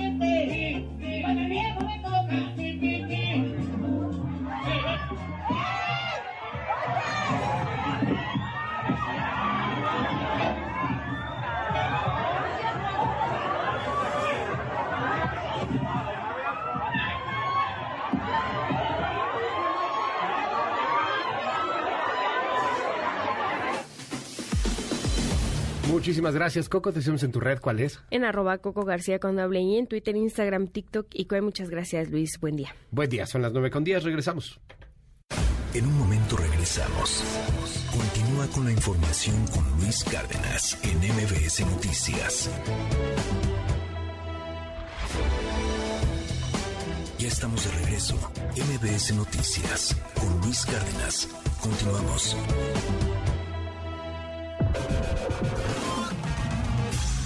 MBS Noticias. Cultura y espectáculos. The profession of architecture struggles with this condition, which is one where el británico David Chipperfield es el ganador del premio Pritzker 2023, considerado internacionalmente como la más alta distinción de la arquitectura, dotado con un estímulo económico de 100.000 euros. El arquitecto urbanista y activista de 69 años fue reconocido por su diseño moderno atemporal que enfrenta las urgencias climáticas, transforma las relaciones sociales y revitaliza las ciudades. Algunos de sus trabajos más famosos son la renovación del Nevers Museum de Berlín, el Museo de Arte de San Luis, Missouri y el Museo Jumex de la Ciudad de México. El Festival Cuernavaca Sunrise reveló el cartel de su primera edición, en la cual participarán músicos como Los Bunkers, Camilo VII, División Minúscula, La Gusana Ciega, La Garfield y Austin TV, entre muchos otros artistas. El evento se llevará a cabo en el campo Unión Patriotas de la capital morelense el próximo 13 de mayo. Los boletos ya están a la venta a través de la plataforma Eticket con un rango de precios que va desde los 810 hasta los 1000 1.270 pesos.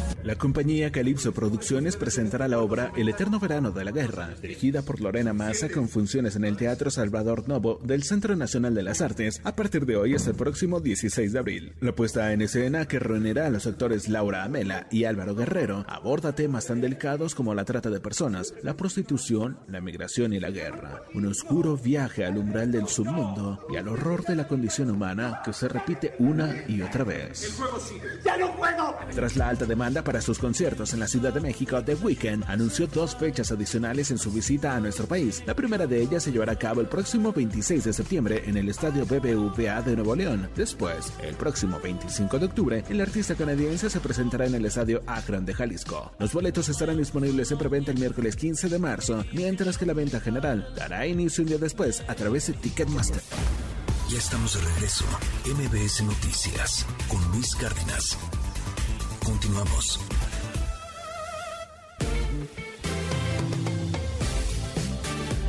Citlali Sáenz, muy buenos días. ¿Cómo van los mercados, Citlali? Hola, Citlali.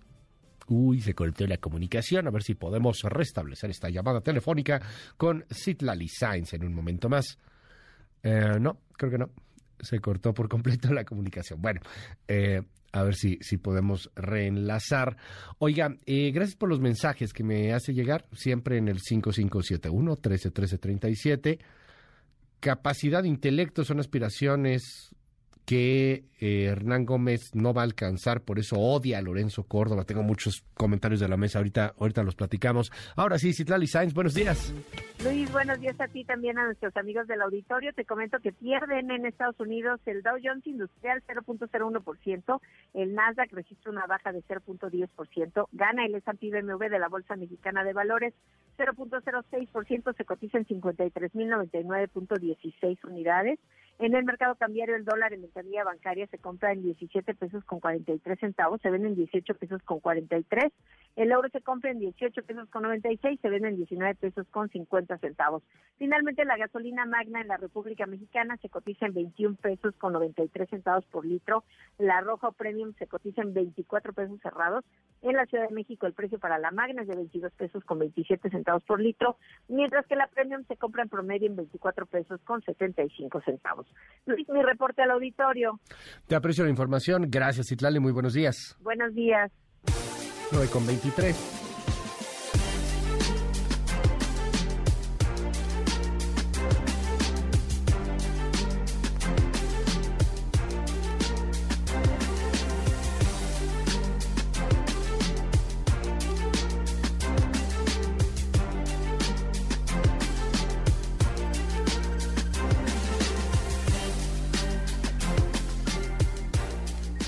Las nueve con veinticuatro minutos ya. El asunto de los afroamericanos secuestrados en Estados Unidos, le juro, es una de las cosas más fuertes que se están moviendo en estos momentos. No es menor. Yo sé que hemos dedicado casi todo el programa a tratar del tema y que hay muchos otros asuntos en la palestra. Pero este punto, el tema de los eh, estadounidenses, es francamente un, un, un, tema que va creciendo y que, y que puede generar tensiones importantes. José Alfredo Luisiaga nos manda esta pieza allá desde Tamaulipas en torno a cómo han sido ya entregados los sobrevivientes a las autoridades estadounidenses y cómo fue todo este operativo sui generis para que en menos de tres días pudieran encontrar a estos cuatro afroamericanos. Cosa que no pasa con mexicanos, eso es cierto. Secuestran a un mexicano a ver cuándo lo encuentran. Pero en este caso la cosa cambió. A participó también el mismo FBI. La pieza es de José eh, Alfredo Liceaga, allá en Tamaulipas. Muy buen día Luis, buen día al auditorio. Los dos ciudadanos estadounidenses localizados con vida en Matamoros, Tamaulipas, fueron entregados ayer mismo a autoridades del vecino país, informó el fiscal general de justicia de Tamaulipas, Irving Barrios Mójica. El funcionario tuiteó que el operativo se realizó entre autoridades federales y estatales, así como del consulado de Estados Unidos en Matamoros. Corporaciones federales y estatales con personal de consulado en Matamoros entregaron en Puente Internacional a dos ciudadanos de aquel país, localizados hoy luego que fueron privados de su libertad el pasado 3 de marzo fue el mensaje que tuiteó en redes sociales. La entrega se registró alrededor de las 11 horas de ayer, justo cuando en Ciudad Victoria, la capital del estado, se suspendía la rueda de prensa a que había sido convocada y que sería ofrecida por el gobernador Américo Villarreal para tratar el tema. Y es que el mandatario tamaulipeco viajó a la Ciudad de México junto al fiscal general de justicia de Tamaulipas para participar en la rueda de prensa que ofreció la secretaria de Seguridad y Protección Ciudadana. Luis, este es el reporte desde Tamaulipas.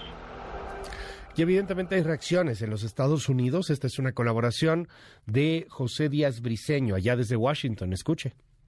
Hola Luis, buenos días. Así es, Estados Unidos amaneció hoy con la noticia del ataque en Matamoros en las primeras planas de diarios desde California hasta Washington DC y como la nota principal en buena parte de los noticieros matutinos de televisión abierta. Ayer, el gobierno de Estados Unidos dejó claro que buscará se haga justicia para los dos fallecidos y los otros dos sobrevivientes, pero evitó especular sobre quién podría estar detrás del ataque. La administración Biden explicó que sus agencias de seguridad como el Buró Federal de Investigación, el FBI, y la Administración para el Control de Drogas, la DEA, colaboraron intensamente con las investigaciones mexicanas. En la ciudad costera de Myrtle Beach, en Carolina del Sur, los familiares de las víctimas recibieron la noticia con incredulidad ante lo que pensaron era un simple viaje para una cirugía estética en Matamoros. Hasta el momento, la autoridad estadounidense no ha hecho oficial las identidades de las víctimas. Ayer, la Casa Blanca envió sus condolencias a los familiares y dijo que el presidente Joe Biden se mantiene al tanto de los detalles del ataque. Escuchemos a Karine Jean-Pierre, la vocera presidencial de Estados Unidos. Los ataques a ciudadanos estadounidenses son inaceptables, sin importar dónde o en qué circunstancias sucedan.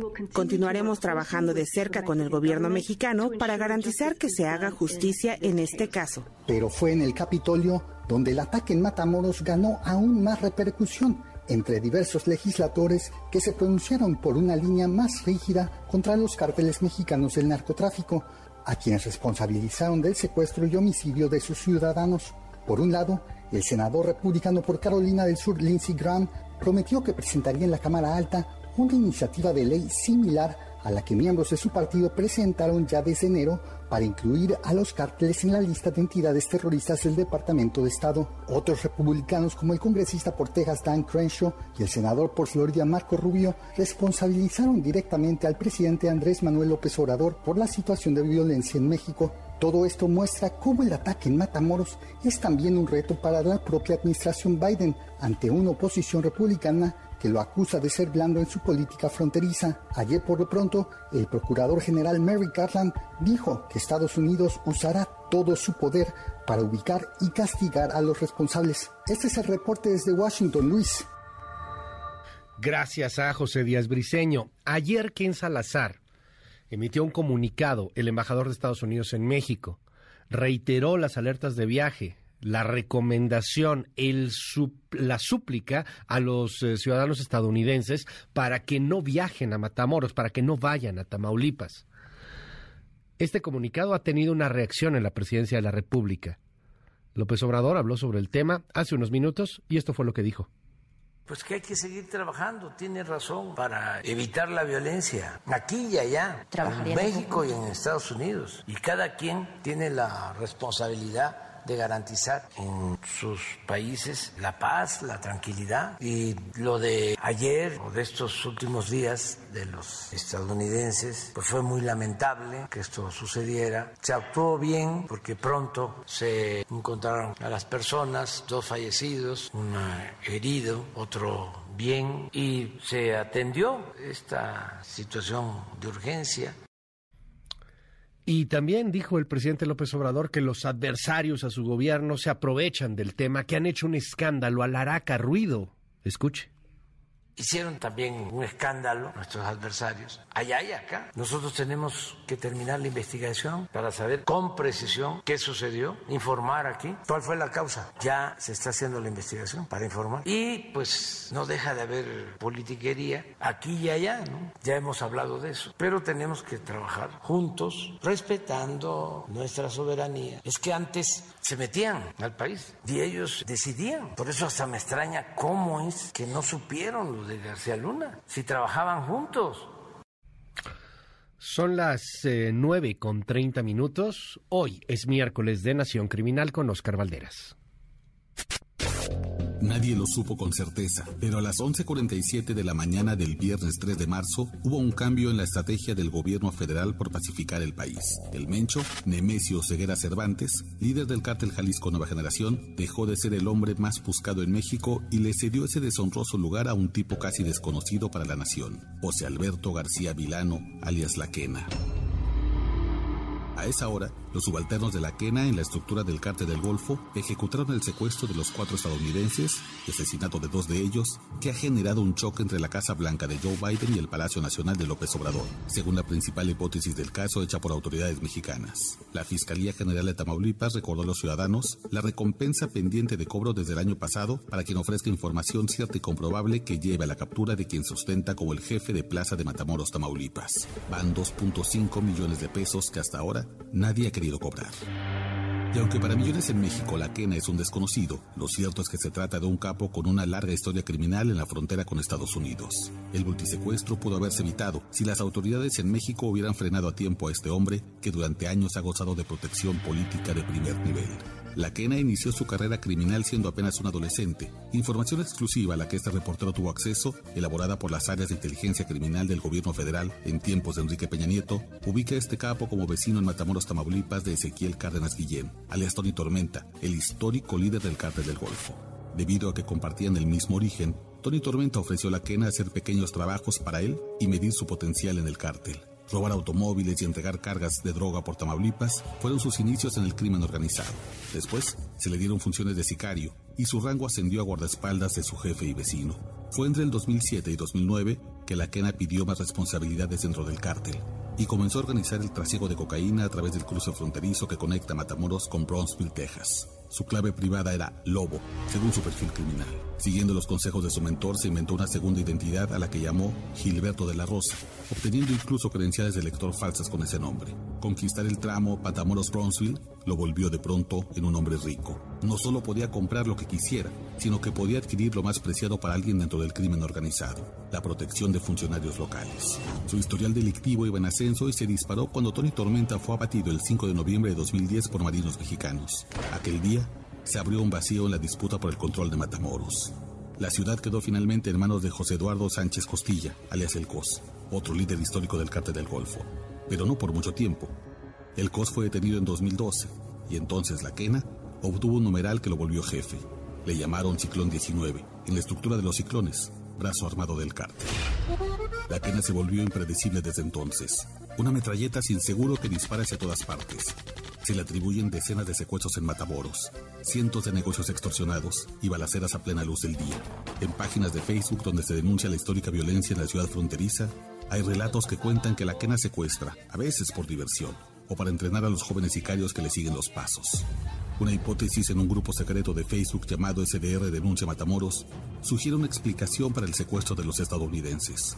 La quena tiene la veteranía suficiente en el cártel para saber que un crimen así contra cuatro norteamericanos es casi un suicidio. Pero no le importó. Calculó erróneamente que era tan dueño de Matamoros como de Brownsville, Texas, y que por ende su blindaje se extendería hacia Estados Unidos.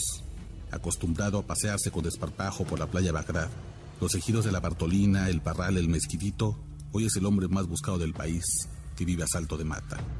Uno de quien se tienen detalles, historias, alias e identidades falsas. Años en la mira de las autoridades, tantos como para preguntarse por qué no lo detuvieron cuando tuvieron oportunidad.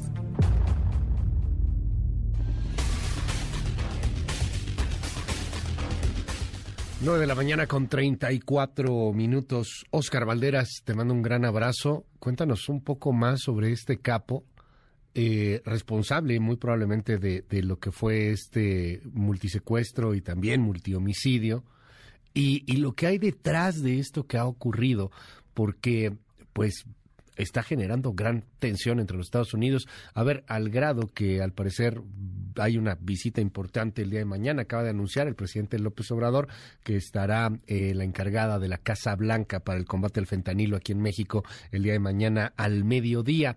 Ahorita por ahí recuperamos ese audio del presidente López Obrador. Acaba de anunciar esta visita que será el día de mañana. Oscar, cuéntanos, ¿qué hay detrás de todo este, de, de todo este asunto? Buenos días.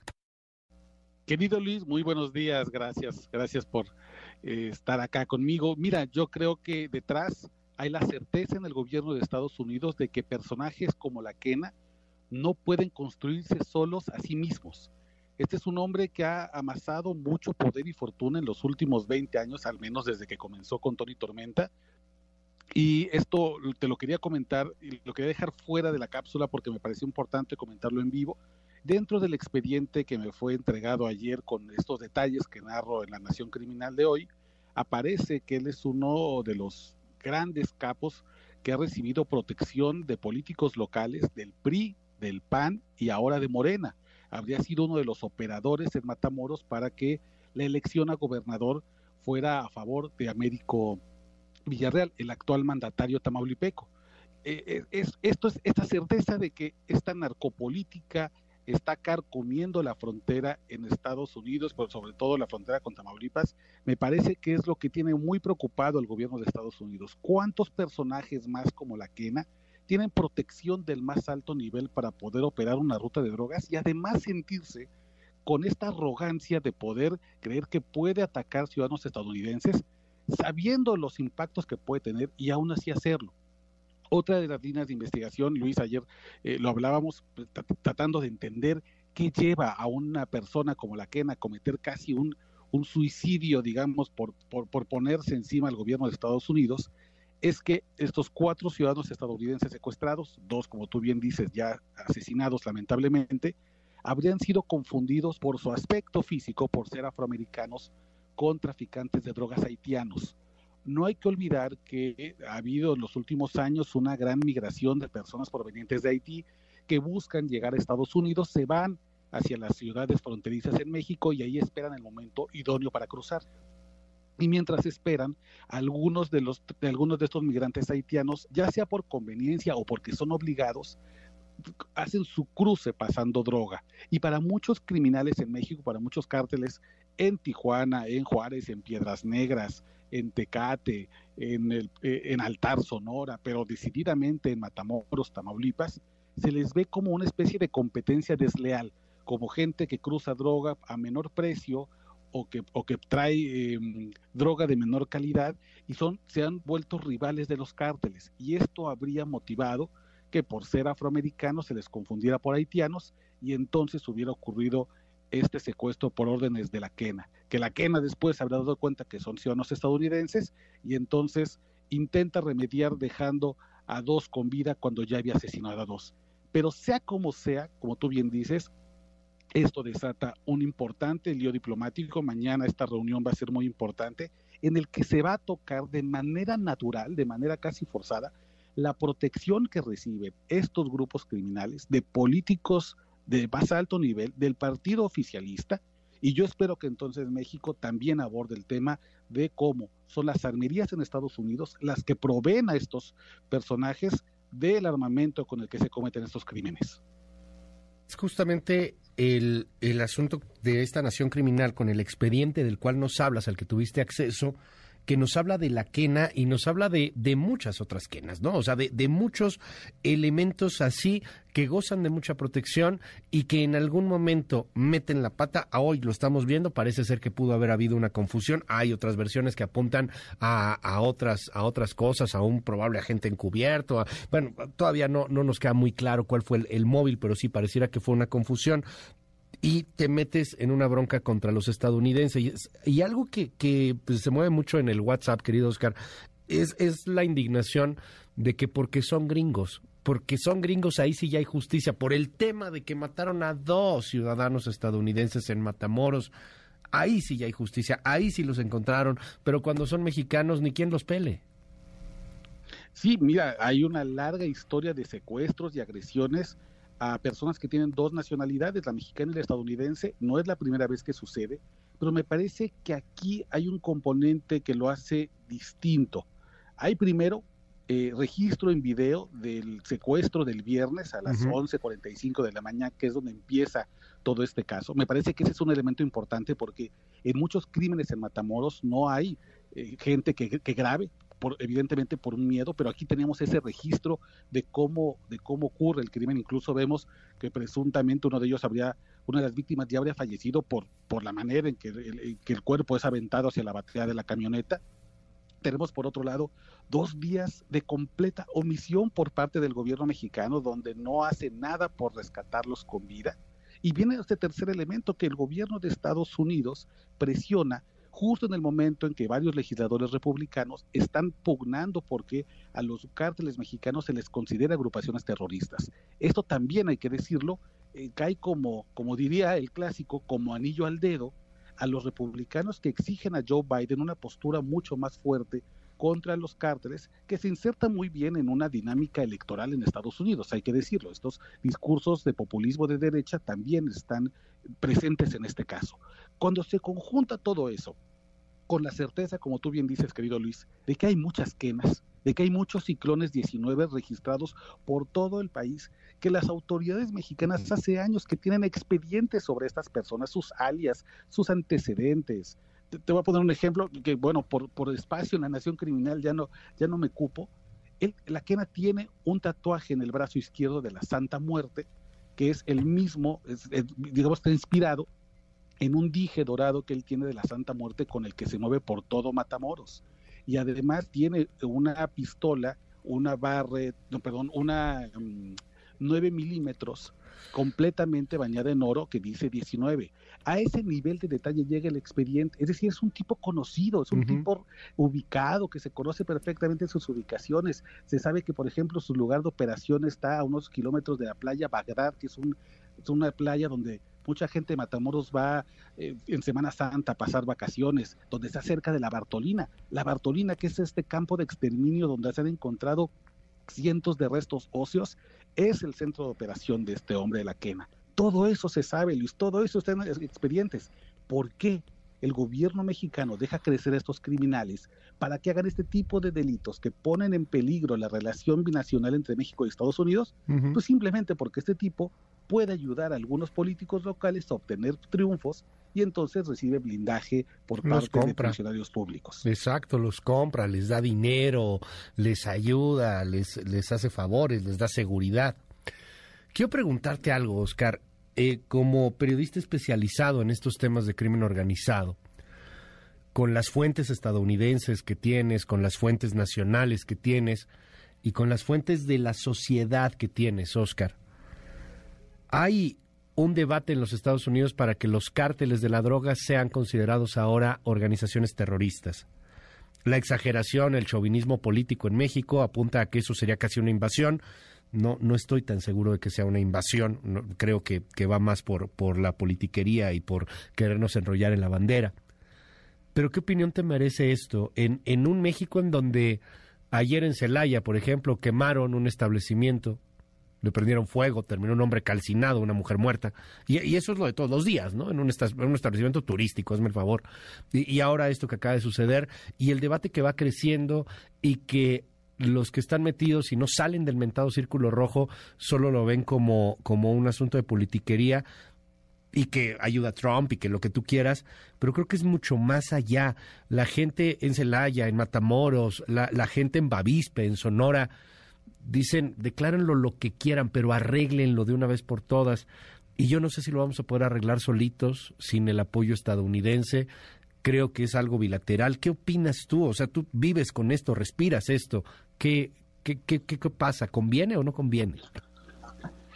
Mira, Luis, yo creo que al igual que tú, no veo si es que se formula esta declaratoria de grupos terroristas a los cárteles mexicanos, que se haga una invasión militar hay una frontera de más de 3.000 kilómetros que es una frontera comercial que es suficiente eh, motivación para que no haya una invasión. Me parece que quienes hablan de esto lo hacen justo desde la politiquería. No es lo mismo invadir Afganistán o, invadir Siria o invadir Irak, que está a, cientos de kilómetros lejos de Estados Unidos, que invadir a tu vecino con quien compartes una frontera comercial importantísima para el mundo.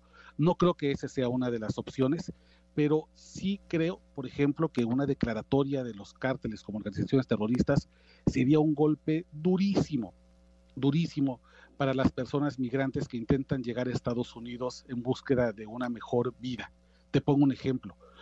Si los cárteles mexicanos son declarados agrupaciones terroristas, cualquier persona que colabore económicamente con estas organizaciones terroristas, cárteles de las drogas, serían considerados cómplices de terrorismo internacional.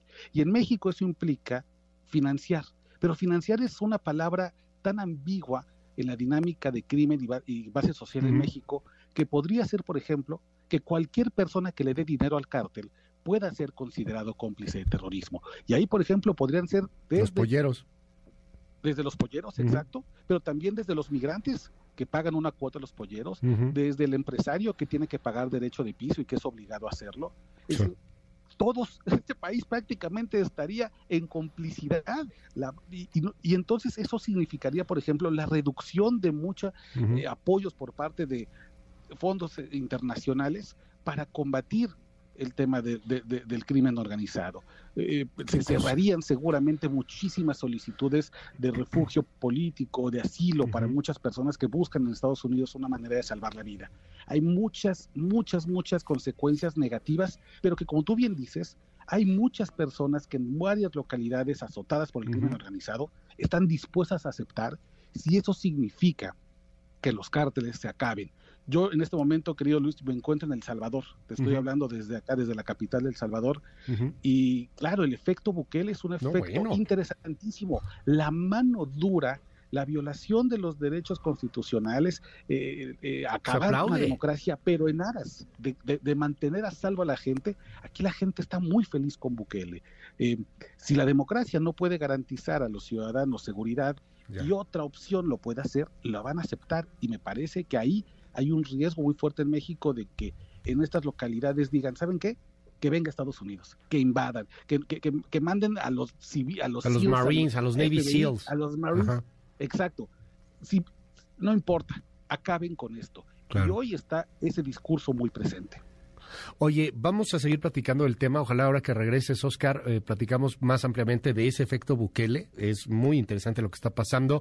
Y te seguimos en tus redes. Se nos, se nos acaba el tiempo, pero ojalá que nos podamos ver muy, muy pronto a, tu regreso y platicar um, con mayor amplitud de estos temas. Te seguimos ahí en, en Twitter, Oscar.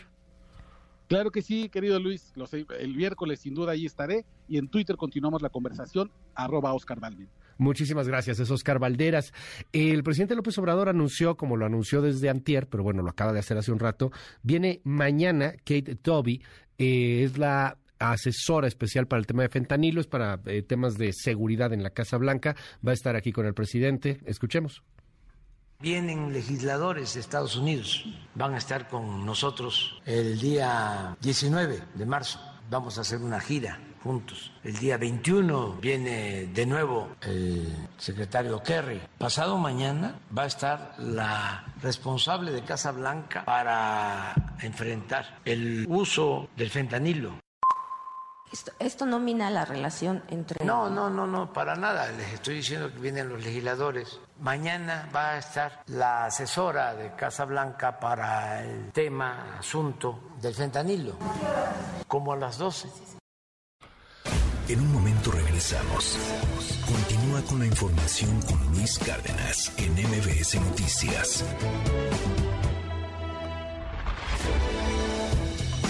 Ya estamos de regreso. MBS Noticias con Luis Cárdenas. Continuamos. Central de Inteligencia Política presenta las tres columnas más destacadas del día. Del financiero con Raimundo Riva Palacio. Asesinatos en Matamoros. Desde 1985, cuando secuestraron en Guadalajara a la gente de la DEA, Enrique Camarena Salazar, no se había visto una reacción pública y generalizada como ahora, con la privación de la libertad de cuatro ciudadanos estadounidenses en Matamoros. Si no capturan a los autores intelectuales y materiales, el calor quemará en Palacio Nacional, pues esto está provocando una crisis en el gobierno mexicano. De la razón de México con Viviana Velazo, la educación y la violencia. Hoy, 8 de marzo, Día Internacional de la Mujer, en México la violencia no solo no ha disminuido, sino que ha aumentado. Más de 10 mujeres asesinadas al día. De ellas, son más de 25 niñas las que mueren al mes. En un México donde hay tanta violencia, se debería de incluir en estos libros de texto educación de respeto, enseñándole a los niños y las niñas que la agresividad no es la manera de lograr nada positivo. Sin embargo, continuarán imponiendo una sola visión desde el gobierno federal. Finalmente, del Universal con Carlos Loret de Mola conciliar o pelear. Después de que Movimiento Ciudadano se bajó de la contienda por la gubernatura del Estado de México, la candidata de la alianza PRI, PAN, PRD, Alejandra del Moral, publicó un video desde su automóvil en movimiento. Serena, sin mayor entusiasmo, sin un solo ataque, hizo un respetuoso llamado a su rival morenista Delfina Gómez para actuar con sororidad en la campaña. ¿Será que es una buena estrategia? El autor no lo tiene claro. Si es momento de hacer ruido y darse a notar, pero también no es momento de pisotear a nadie. Con síntesis de Mariana Peralta, estas fueron las columnas del día. Síguenos en la cuenta de Twitter, arroba mx-arma. En un momento regresamos. Continúa con la información con Luis Cárdenas en MBS Noticias. Ya estamos de regreso. MBS Noticias con Luis Cárdenas. Continuamos. Titulares del mundo.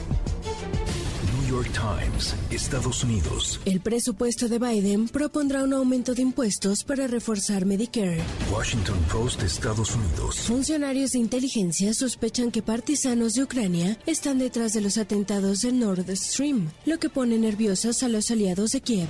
El país, España. La coalición vota enfrentada a la reforma del solo sí es sí. Le Monde, Francia. Tras una jornada de movilización histórica, los sindicatos presionan a Emmanuel Macron. The Guardian, Reino Unido. Los conservadores extinguen el derecho a buscar protección para refugiados en Reino Unido, dicen Naciones Unidas. Der Spiegel, Alemania. Enfrentamiento por el suministro de petróleo de Alemania Oriental.